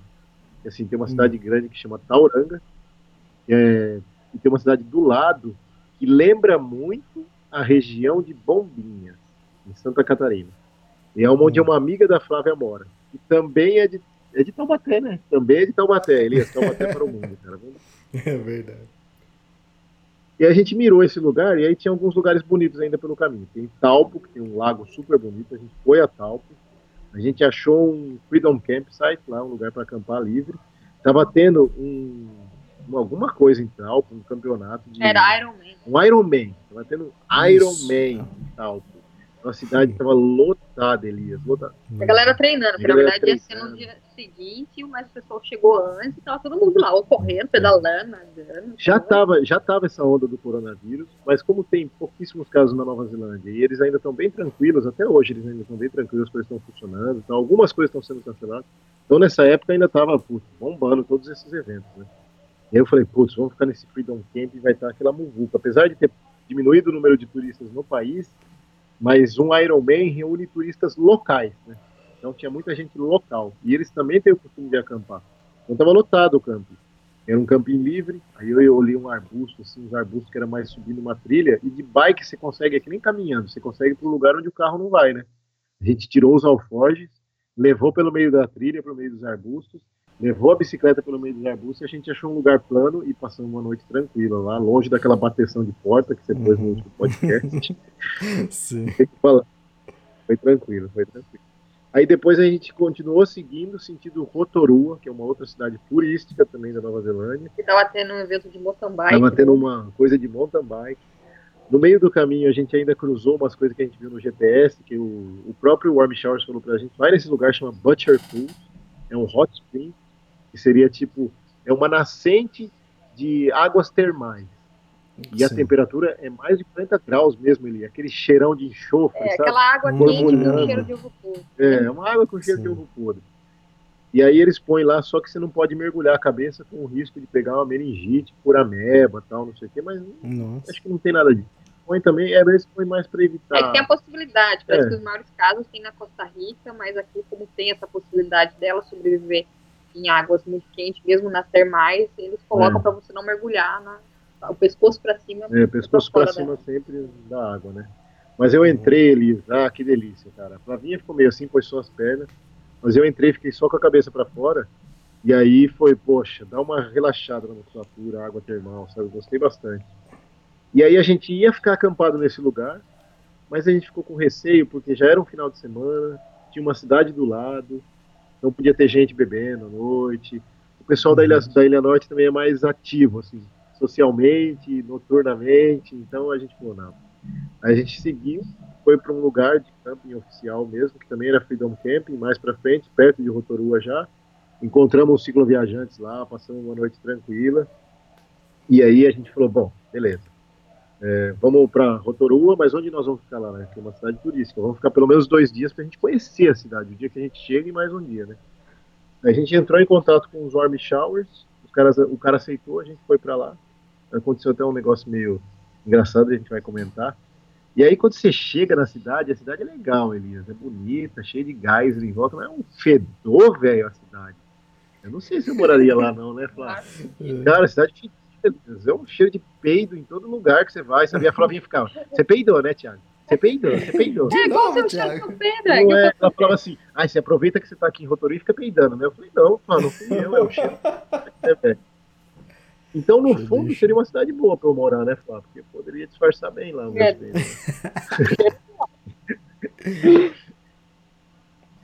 Bom, ficamos lá em Rotorua, o cara recebeu a gente, super legal. A mulher dele não tava, porque ela tava fazendo uma corrida de aventura, que é outra coisa que tem aqui na Nova Zelândia, que assim, a galera faz. é, corre, aí faz uma parte de bicicleta, uma parte de canoa, uma parte que anda dentro de rio, uma parte que passa dentro de minas antigas de ouro, sabe? Umas Qual é coisas. o Ultra Iron Man? É, é, o- puta, a mulher chegou arregaçada também. Aí nós ficamos na casa, a gente acam- acampou no quintal deles. A cidade de Rotorua ela tem um parque muito bonito do lado, que é um parque de mountain bikes, para mountain bike, e também umas trilhas que você faz subindo nas árvores, É, um negócio todo Redwood. diferente, é Redwood. Park. Então a gente foi legal, a gente curtiu, a gente não, não fez nada pago, quase tudo é pago nessa região, então tem gente que pode falar, ah, por que, que vocês não foram em tal lugar que tem o É, maior maior complexo de águas termais mais recente do mundo, mas Elias, 80 e- quase 80 dólares por pessoa. Tinha a né? Vila Maori lá também. né? Aí tem a Vila Maori, Pacareuareua, 45 dólares por pessoa, velho, muito caro, Elias. A gente viu só de cima, a É. gente subiu lá o morro do Redwood E e o dava pra Edmund viu ver. Rio de Cima, a vila, sabe? Já tá. E já tá bom, sabe? A gente teve um contato com os maores, ficando numa casa maori mesmo, sem ser um negócio pago.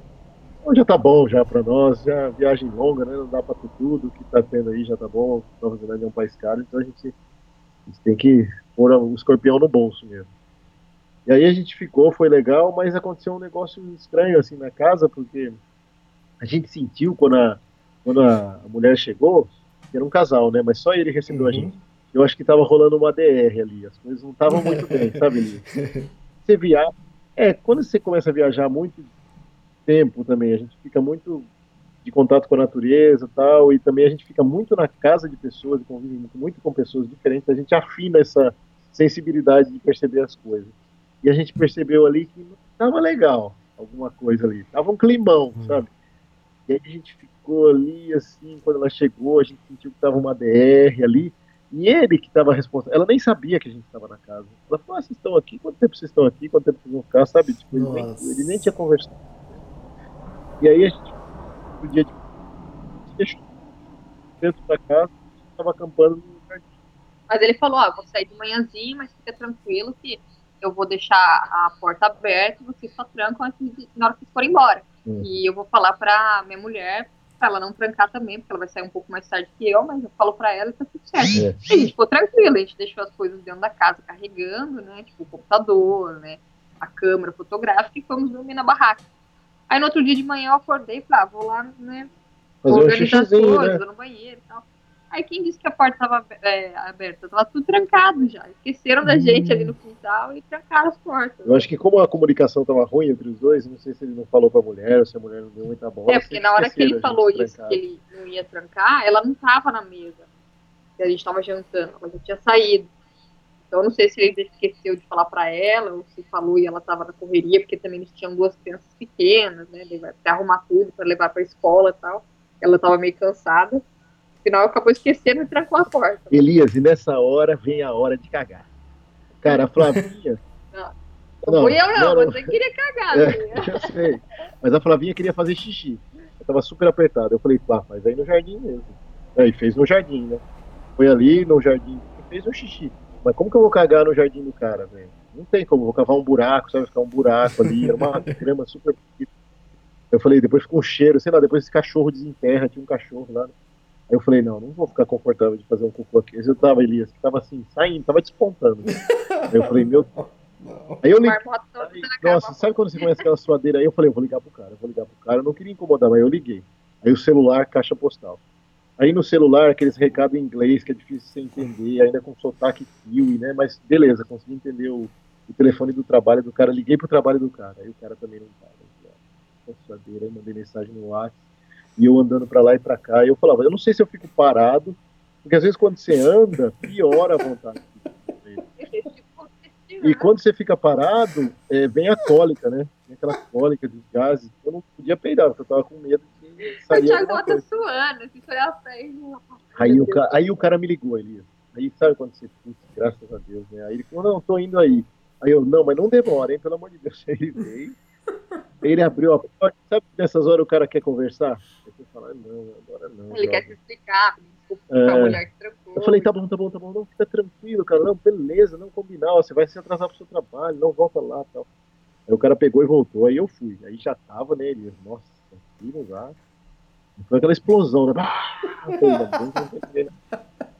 Aí joga um bom ar, fecha tudo, e aí saímos. E aí, beleza, né? O que aconteceu? Antes da gente chegar nessa casa, Elias, esqueci de contar isso daí. A gente pegou essas estradas ruins, essas trilhas ruins, e o pneu, para variar, o meu pneu traseiro foi rasgando, rasgando, rasgando, rasgando, e explodiu, né, Flávio? Verdade. Explodiu o pneu traseiro meu. E aí, antes de eu chegar na casa deles, eu troquei o pneu traseiro e coloquei um reserva que a gente tinha comprado por 10 dólares lá em Wanaka, muito tempo atrás. E beleza, fomos com esse pneu. E aí depois eu deixei o pneu lá jogado no, no lixo lá e segui só com o pneu reserva que a gente tava. Uhum. Então troquei o pneu e tudo mais e falei assim, o pneu reserva já não estava bom. Mas eu falei, ah, pra gente chegar até em Auckland, eu acho que chega, faltavam uns 400 quilômetros, mais ou menos, mais alguns dias de viagem. E aí fomos com esse pneu reserva e a gente foi, não tinha mais nenhum outro pneu. Porque assim, Auckland aqui na Nova Zelândia é o nosso ponto final. Então eu falei, tudo que a gente tiver que precisar substituir, a gente não vai substituir agora, porque a Nova Zelândia é cara, vamos deixar para substituir nos Estados Unidos. A gente vai usando até acabar tudo, né? Corrente, tudo que é da bicicleta, tudo que é de roupa, tudo que é de equipamento que precisa trocar, a gente vai usando para arregaçar, né? Então beleza, aí a gente mirou a cidade da, da amiga da Flá, que é de Taubaté, que é Monte Manganui, perto de Tauranga, e falamos, dá para fazer em um dia só. Era um, um resto de subida só e depois uma descida de 30 quilômetros, porque a cidade é no litoral. A gente ia sair do meio da, da ilha e ia pro litoral. E aí foi legal, foi tranquilo, foi um dia longo pedal, a gente pedalou quase 80 quilômetros, 82 eu acho até. Mas a gente fez em 4 horas mais ou menos, Elias. A média foi quase 20 km por hora. E aí a gente chegou lá. Monte Manganui é, é um vulcão super Deixa eu falar, deixa eu falar, deixa eu falar uma coisa. E a aliança da Flavinha? Ah, rapaz. Ah, verdade. Então, Nossa, então velho. lá em Rotorua, a gente tava passeando. Na cidade parque. do Fedor, na É, cidade do do Fedor. Fedor, lá do Pedro Thiago. Hum. A gente foi passear num parque e tal. E aí, como lá tem cheio de banheiros, a gente falou, ah, teve uma hora que foi lá, vamos fazer um xixi, vou no banheiro e tal. Eu tava, a gente tava pedalando, então eu tirei a luva pra ciclismo. Só que junto com quando eu tirei a luva, saiu a aliança junto. E ela caiu no chão. E saiu rolando, vamos dizer assim. Só que ela rolou pro o banheiro, tipo, eram três banheiros, era um banheirão grande com três cabinezinhos, né? Eu tava dentro de uma cabine e o a aliança caiu no chão e rolou pra cabine do lado. A aliança que a gente comprou lá em Rupitica, que é Com feita de jade, a pedra da Nova Zelândia. Assim, E aí eu falei, putz, mas eu vi que tinha gente lá. Eu falei, ah, tá bom, né? Mas no momento eu falei, ah, não vou perturbar a pessoa que tá ali no banheiro, né, sei lá. Eu esperava fazer um xixi, né? Eu espero a pessoa sair e pego a aliança que tá ali. Né? Aí nisso eu fiz, a pessoa saiu primeiro que eu, né? E quando eu saí, ca- cadê a aliança? Não tá. Pô, Eu falei, ah, é. será que a pessoa pegou? Não pode ser. Ela viu que caiu daqui, né? Ela viu que tinha gente no banheiro. Olhei no chão do banheiro, falei, não, deve estar no canto, olhei, revirei. Chegou uma outra mulher que era Maori, né? Ela perguntou sobre o que, eu tava procurando. Falei da aliança, falei que tinha caído. Ela me ajudou a procurar no banheiro inteiro e nada. E eu não sabia porque eu não via a pessoa, né? Eu não via a cara da pessoa que estava no banheiro do lado pra saber ir lá perguntar. Então, no final, provavelmente caiu, a pessoa viu, pegou a aliança e levou embora. Foi, esse foi o segundo furto Eu falei, foi a, falei, a, vingança, né? O Thiago perdeu a, primeira aliança lá no banheiro no Brasil, eu perdi a segunda aliança no banheiro na Nova Zelândia. É, você é mais chique, né? Perdeu na Nova Zelândia. Banheiro da Nova Zelândia é mais chique. Agora tá sem aliança, Elias. Tá aí, ó, sensualizando. Isso, né? Compra aquelas balinhas, aqueles pirulitos que vem aliança, sei lá, aqueles chiclete. É aí mesmo. Vai ser, vai ser esse aí mesmo, viu, Elias? Bom, a gente chegou lá em Monte Manganui, que é a cidade que tá amiga dela, depois dessa estrada que foi gostosa, sabe? A gente foi, pegou uma decidona, aí chegamos lá, você chega no litoral, você tá no alto, né? Puta, é super bonito, você vê a praia lá embaixo. E aí eu não sei se, às vezes tem alguém escutando que conhece uma região de Bombinhas, em Santa Catarina. E tem um morro que chama Morro do Macaco, eu não me engano. É. Quando você faz uma trilha nesse morro, você sobe e lá de cima você tem um visual como se fosse duas praias, uma de cada lado da península. A região de Monte Manganui é quase igual, Elias, é impressionante, cara. E eu comentei com, com alguns kiwis, mostrei a foto deles de bom, do, morro, do Morro dos Macacos em Bombinhas, ou Zimbros, né, eu não sei que lugar exatamente que é ali, e, mon- e mostrei de Monte Manganui, e cara, é muito parecido, muito parecido. Falei, Nossa, realmente. E aí é muito legal, essa amiga da Flá, a Flá não via há quantos anos? 10 Mais de anos. 10 anos, né? Eu estudei com ela no colegial, assim, primeiro, segundo, terceiro ano do colegial com ela. E aí ela estava acompanhando nossa viagem e a Flavinha já falou que a gente ia passar na Nova Zelândia. Ela É, desde o dia que a né? gente saiu do Brasil, ela falava, ah, você tem que chegar aqui de bicicleta. Eu falei, ah, cheguei, ó, tô chegando, tô chegando, cheguei. A gente pensou em ficar mais, mas como a gente tinha essa previsão de chegar em Auckland dia 15, a gente ficou, acabou ficando só três noites lá. A cidade é bem tranquila, bem bonita, Elias. A trilha para subir no topo do Monte Manganui é uma trilha curta, de uns dois quilômetros só. A gente fez rapidinho, tirou umas fotos lá de cima que a gente vai postar. Super bonito. O pessoal foi super hospitaleiro com a gente. A amiga da Flá, a Karina, o marido dela, o Alan. E fizeram churrasco fizeram comida. Eles falaram assim: vocês gostam de comida japonesa? Elias, faz tempo que a gente não comia. Porque assim, saiu do Brasil, qualquer outro lugar do mundo é muito caro comida japonesa, não tem condição. Só que eles sabiam fazer. Então eles compraram o salmão. O salmão aqui na Nova Zelândia não é tão caro. Compraram o cream cheese, compraram o nori lá, a alga, fizeram, tinha um show, tinha Nossa, muito fez caro. sushi, fez tomate. Nossa, eu comi como se não tivesse amanhã. Nossa. Maravilha. Então foi muito. Vou lá, que saudade que eu tava de comer uma comida japonesa, né? E aí eu falei pra eles, como que vocês estão fazendo aqui na Nova Zelândia? Diferente de uma outra galera que a gente ficou, de, ou assim como alguns que a gente ficou na casa, eles já têm a residência deles na Nova Zelândia. Ah, Eles não têm a cidadania, mas eles já são residentes aqui. Então eles já, já podem trabalhar normal, já, já têm todos os direitos trabalhistas, todos os direitos ao acesso à saúde pública, à saúde, aqui tem saúde pública e tudo mais. Então eles têm uma vida já tranquila aqui. Alugaram um imóvel lá para eles morarem. E eles não trabalham é, atualmente com a área que eles já mexiam no Brasil, mas eles estão com conseguiram montar uma empresa de pintar casas aqui. Mão de É, porque obra. eles eram como Fantástico. pintores, né? E aí, no final, como eles estavam com a residência, eles conseguiram eles mesmos abrir um, um uma franquia deles, né? Uma empresa, uma empresa deles. deles. Então agora eles trabalham para eles mesmo, tipo, faz o horário deles, né? É. Tipo, Se precisar ficar mais, eles ficam. E ficam os dois trabalhando, né? E pintando as casas. E com esse dinheiro que eles ganham, eles têm uma vida bem boa aqui na Nova Zelândia, sabe? Moram numa casa legal, tem um carro legal, tem um acesso a tudo, tem uma boa qualidade de vida. Eles trabalham bastante, trabalham muito, mas Uhum. Como recebem todo troca, bom né? neozelandês, estão construindo uma vanzinha. É, né? como todo bom neozelandês, já estão construindo o motorhome deles, a camper van deles para viajar. Hum, E talvez esse casal seja um dos que a gente vai fazer o nosso, o nosso tour pela Nova Zelândia, de ficar de casa em casa. Ah, Agora que a gente vai ter que ficar um tempo lá. Mas foi isso, foi, foi bem bacana ter passado lá. E aí a gente falou, bom, agora tá chegando a hora de ir para Auckland. Eles falaram, não, fica mais. A gente falou, não, a gente quer chegar dia 15 por causa do voo. Ainda não tinha estourado esse boom do, do coronavírus, ainda estavam as coisas controladas, já estava se falando bastante na mídia, mas ainda os Estados Unidos estavam ali, tudo aberto, tudo funcionando. Então a gente tinha mantido o nosso cronograma, né? uhum. Aí a gente saiu, mirou, né? e aí a gente decidiu pegar vias menores. Auckland já é uma cidade com muito movimento, ali, uma cidade, uma cidade grande, então a gente falou, pô, como que a gente vai entrar em Auckland? Né? Tem que pegar vias menores para chegar lá, porque a partir de Tauranga para frente, todas as rodovias grandes são muito movimentadas e muitas delas não podem bicicleta. Mas uma coisa legal da Nova Zelândia é que eles têm, eles têm, pensam na mobilidade urbana, então tem bastante ciclovia, né? E aí a gente pegou ciclovias para sair da região de Tauranga.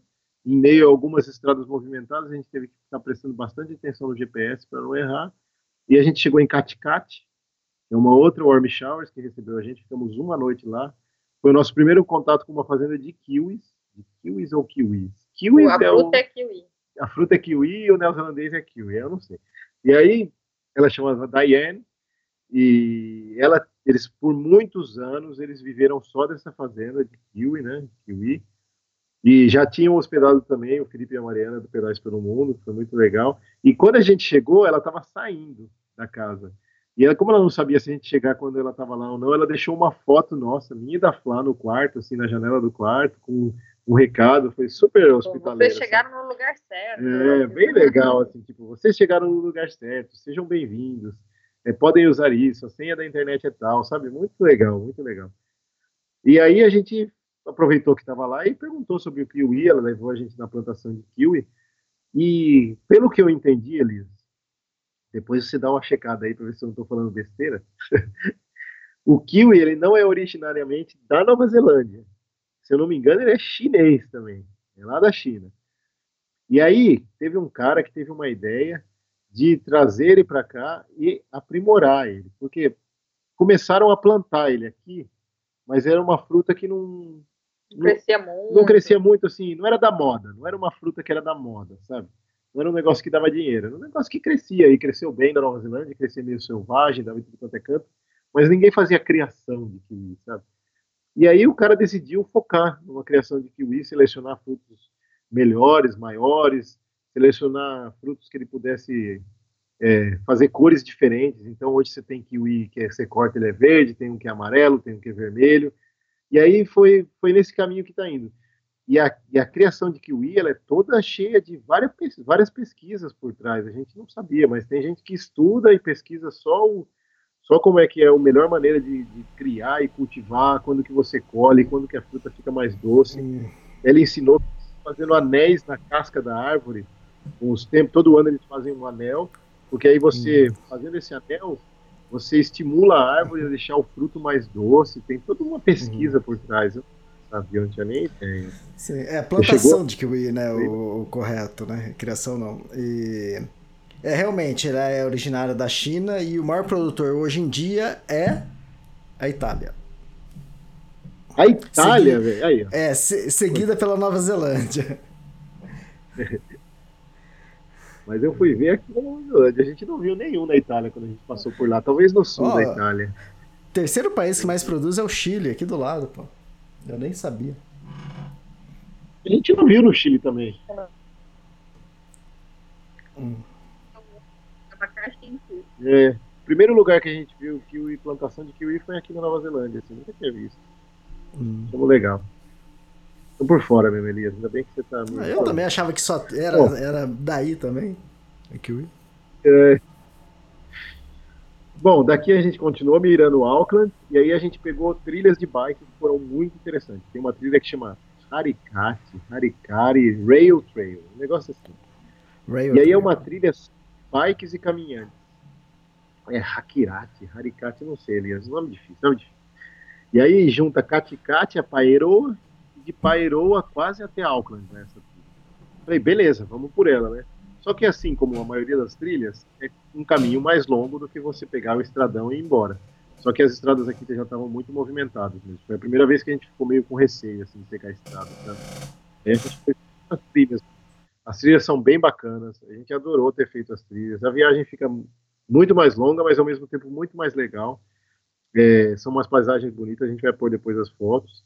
E aí a gente chegou em Pairoa, que é a cidade onde nasceu um, um refrigerante neozelandês que chama LIP, que quer dizer Lemon and Pairoa. E, cara, esse refrigerante, quem apresentou pra gente pela primeira vez, se eu não me engano, não sei, o, Foi lá em Christchurch. foi em Christchurch, é, Brasileiro. Falar que parecia Guaraná. que falaram que parecia Guaraná. Eles você tem que comprar esse refrigerante, mas o sabor que vem com fatias de abacaxi, uma coisa assim, sei lá o que mais que vem.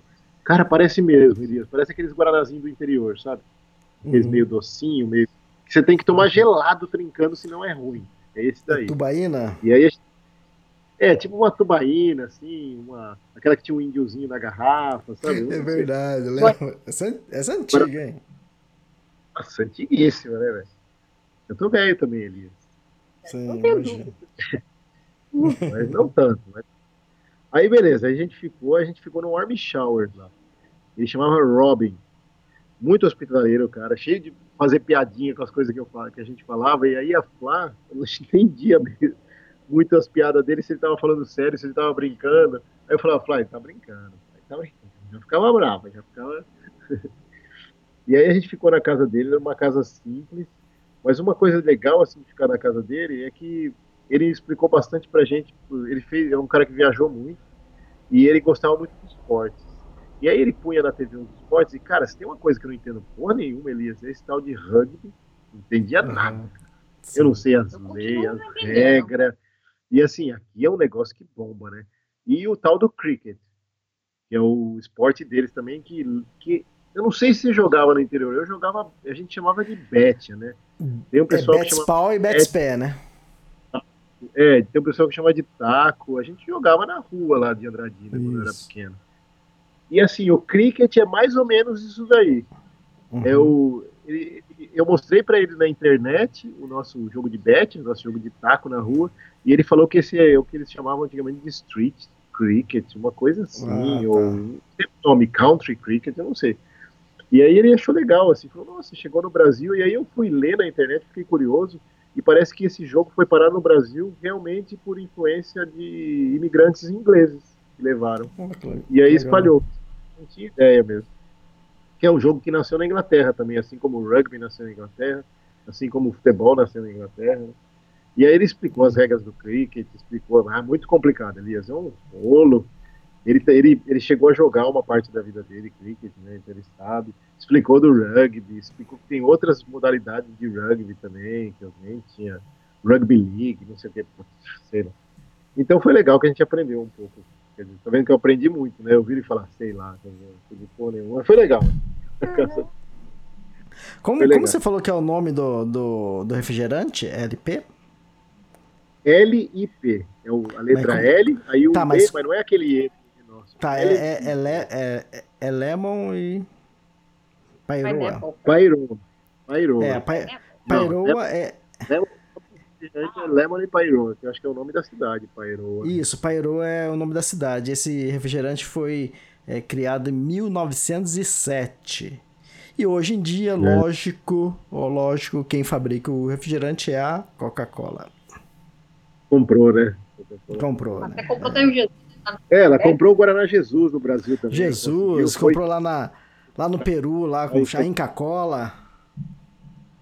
A Inca Cola, verdade, pertence à Coca-Cola. É, o monopólio, né? Isso, a- as Schweppes, né? Schweppes Citrus, né? Da Tonic Schweppes é também a Coca-Cola. Também? É. Ah, isso faz tempo já também. Faz uns 15 anos, acho. Tá bom, então eu tô comprando tudo aí. Daqui a pouco eu compro o Portal Extremos também, não sei. né? Pode comprar. Bom, vamos inventar um refrigerante aí pra ela comprar. Extremos Cola. Extremos co-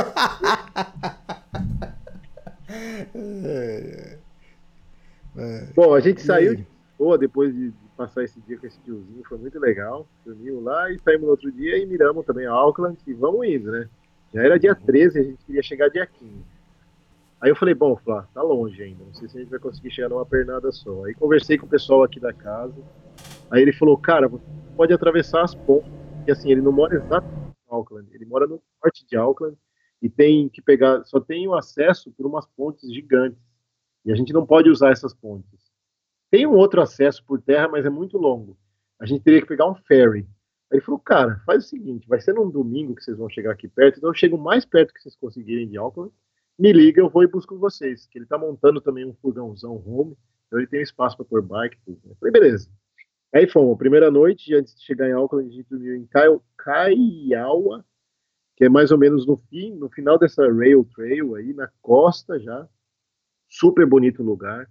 É, um litoral bonito, assim, sabe? A gente conhece, quando a gente chegou lá, a gente pôs a bicicleta, aí tinha um casal de americano do lado, já nos seus 60 anos, e aí eles estavam também passeando aqui, eles iam voltar para os Estados Unidos, eles já estavam meio assim de voltar para os Estados Unidos, aí que a gente começou a sentir que um, que eles começaram a falar que estavam ficando meio tenso lá por causa do corona, e aí eles deram gelo, porra, quando que a gente, a gente falou, vocês querem gelo? A gente tem gelo, né? Eu falei, porra, a gente leva na bike, né, Alice? Aí, pois, a gente a gente é, deram deram gelo, deram água, que a gente não tinha conseguido muito água. Essa é uma região que, apesar de ser costeira, não tem, só tem água do mar, né? Ele tem, é meio seco aí essa área agora, principalmente nessa época do ano, com risco de incêndio e tudo. E a gente ficou uma noite, e aí no outro dia o pneu começou a ficar meio esquisito, sabe? Tava muito gasto, começou a ficar muito careca ali.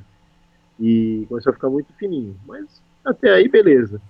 A gente saiu de Kaiaua e a gente começou a subir para chegar em Auckland. Nessa subida Uhum. tinha um cara caminhando na beira da estrada. O cara caminhando, tal, não sei o quê. Passou pelo nosso lado, o cara falou hi, hello. A gente falou hi, hello.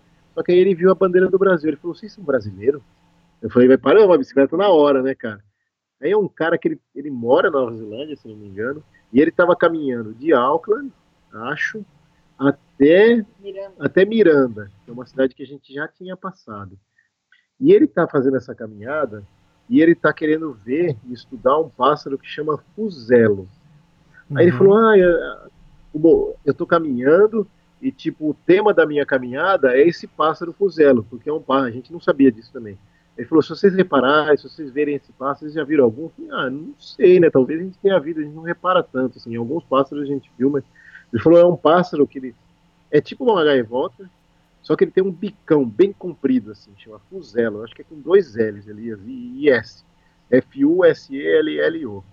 E aí ele falou: esse é um dos pássaros migratórios que viaja mais longe no mundo. Parece que o pássaro sai do Alasca. Isso foi o que ele falou para nós, hein? nem pesquisei sobre isso mesmo. Então, às vezes posso estar falando besteira. Me corrija, me corrija. E aí esse pássaro voa quase 11 mil quilômetros até a Nova Zelândia em nove dias, sem parar para beber água, sem parar para fazer cocô, sem parar para nada. E acho que caga lá de cima. pra comer, pra nada, né? Ele vai cair no mar mesmo, né, Elias? Aí ele vem voando e chega na Nova Zelândia, nove dias. E aí ele, ele achou legal essa ideia do pássaro ser migratório e ele ter migrado para Nova Zelândia, ou a ideia da liberdade desse pássaro e ele tá ali fazendo uma caminhada. Então ele fez toda essa conexão e ele falou: Meu, eu vou chegar lá e eu quero ver se eu vejo algum desses pássaros lá, tal, não sei o quê. Eu, Ah, legal, cara, conversamos, trocamos uma ideia, a gente vai pôr depois no Insta também. Pegamos o contato dele tudo. E aí, beleza, continuamos viagem, né? E ele não tinha visto ainda esse pássaro, né? Ele falou, ah, acho que eu vou ver se eu vejo esse pássaro lá embaixo. Aí a gente pedalou mais uns 15 quilômetros, Elias. Passamos do lugar onde ele tinha vindo, porque a gente pegou um outro caminho. E aí a gente chegou numa outra praia muito bonita, onde a gente tomou.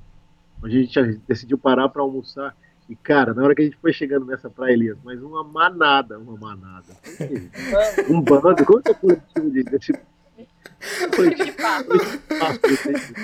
Pra quem fala em criação de kiwi, é uma manada. É um enxame. sei lá, era muitos, assim, mas muitos. Assim, na praia. Um Um bando, um bando. A Flavinha tá me corrigindo.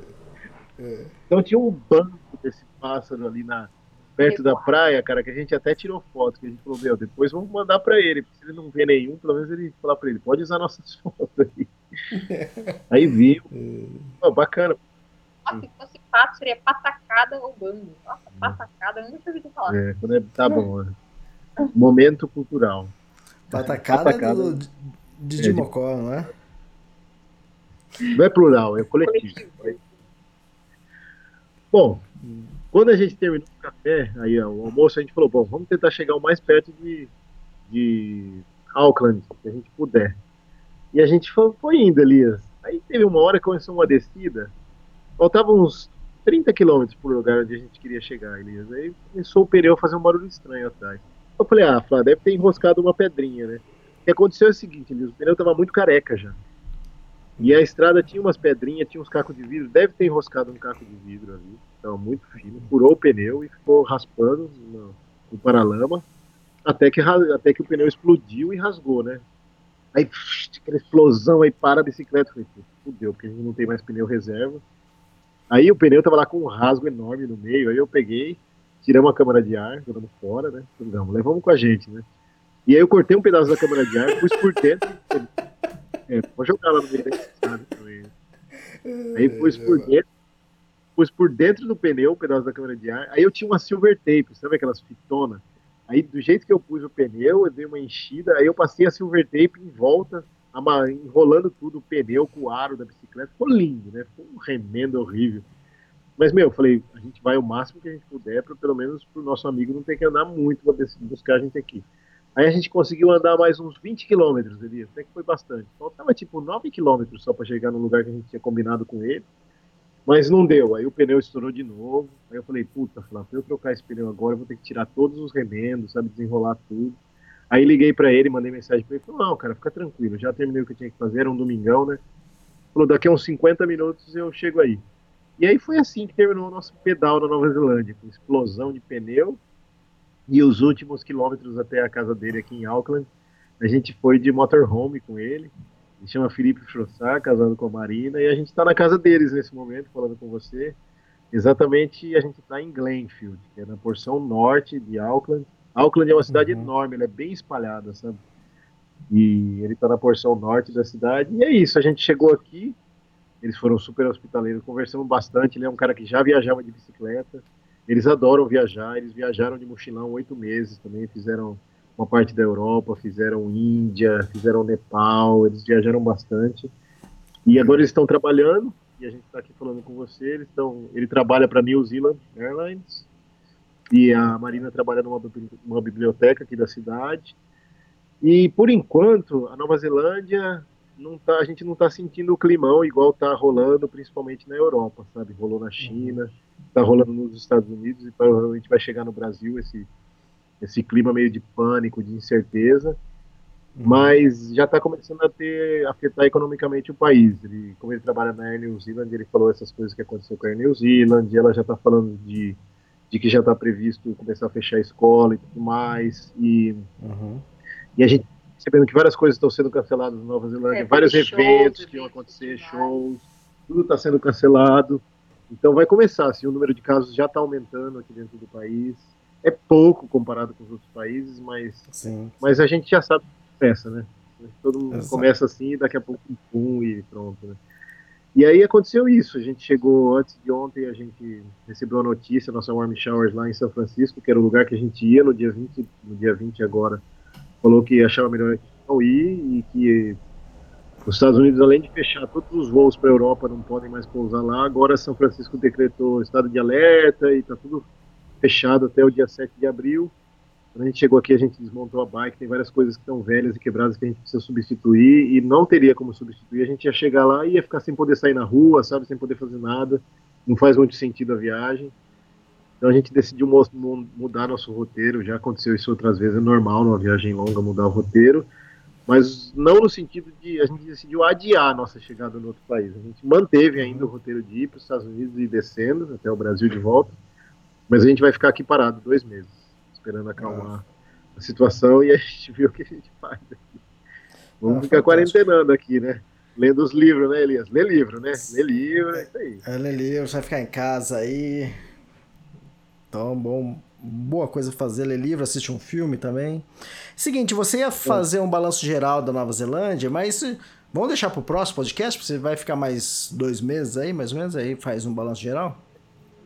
Pode ser, a gente vai fazer depois, a gente faz então essa comparação para a galera que quer vir para cá, da Ilha Sul com a Ilha Norte, da nossa visão, do que, que aconteceu no país, né? Depois, Sim. daqui a dois meses, como é que está o país, como é que o corona, se a gente mudou de novo de ideia ou se a gente vai continuar viajando. Você pegou o coroa. Se eu peguei, eu peguei o coroa.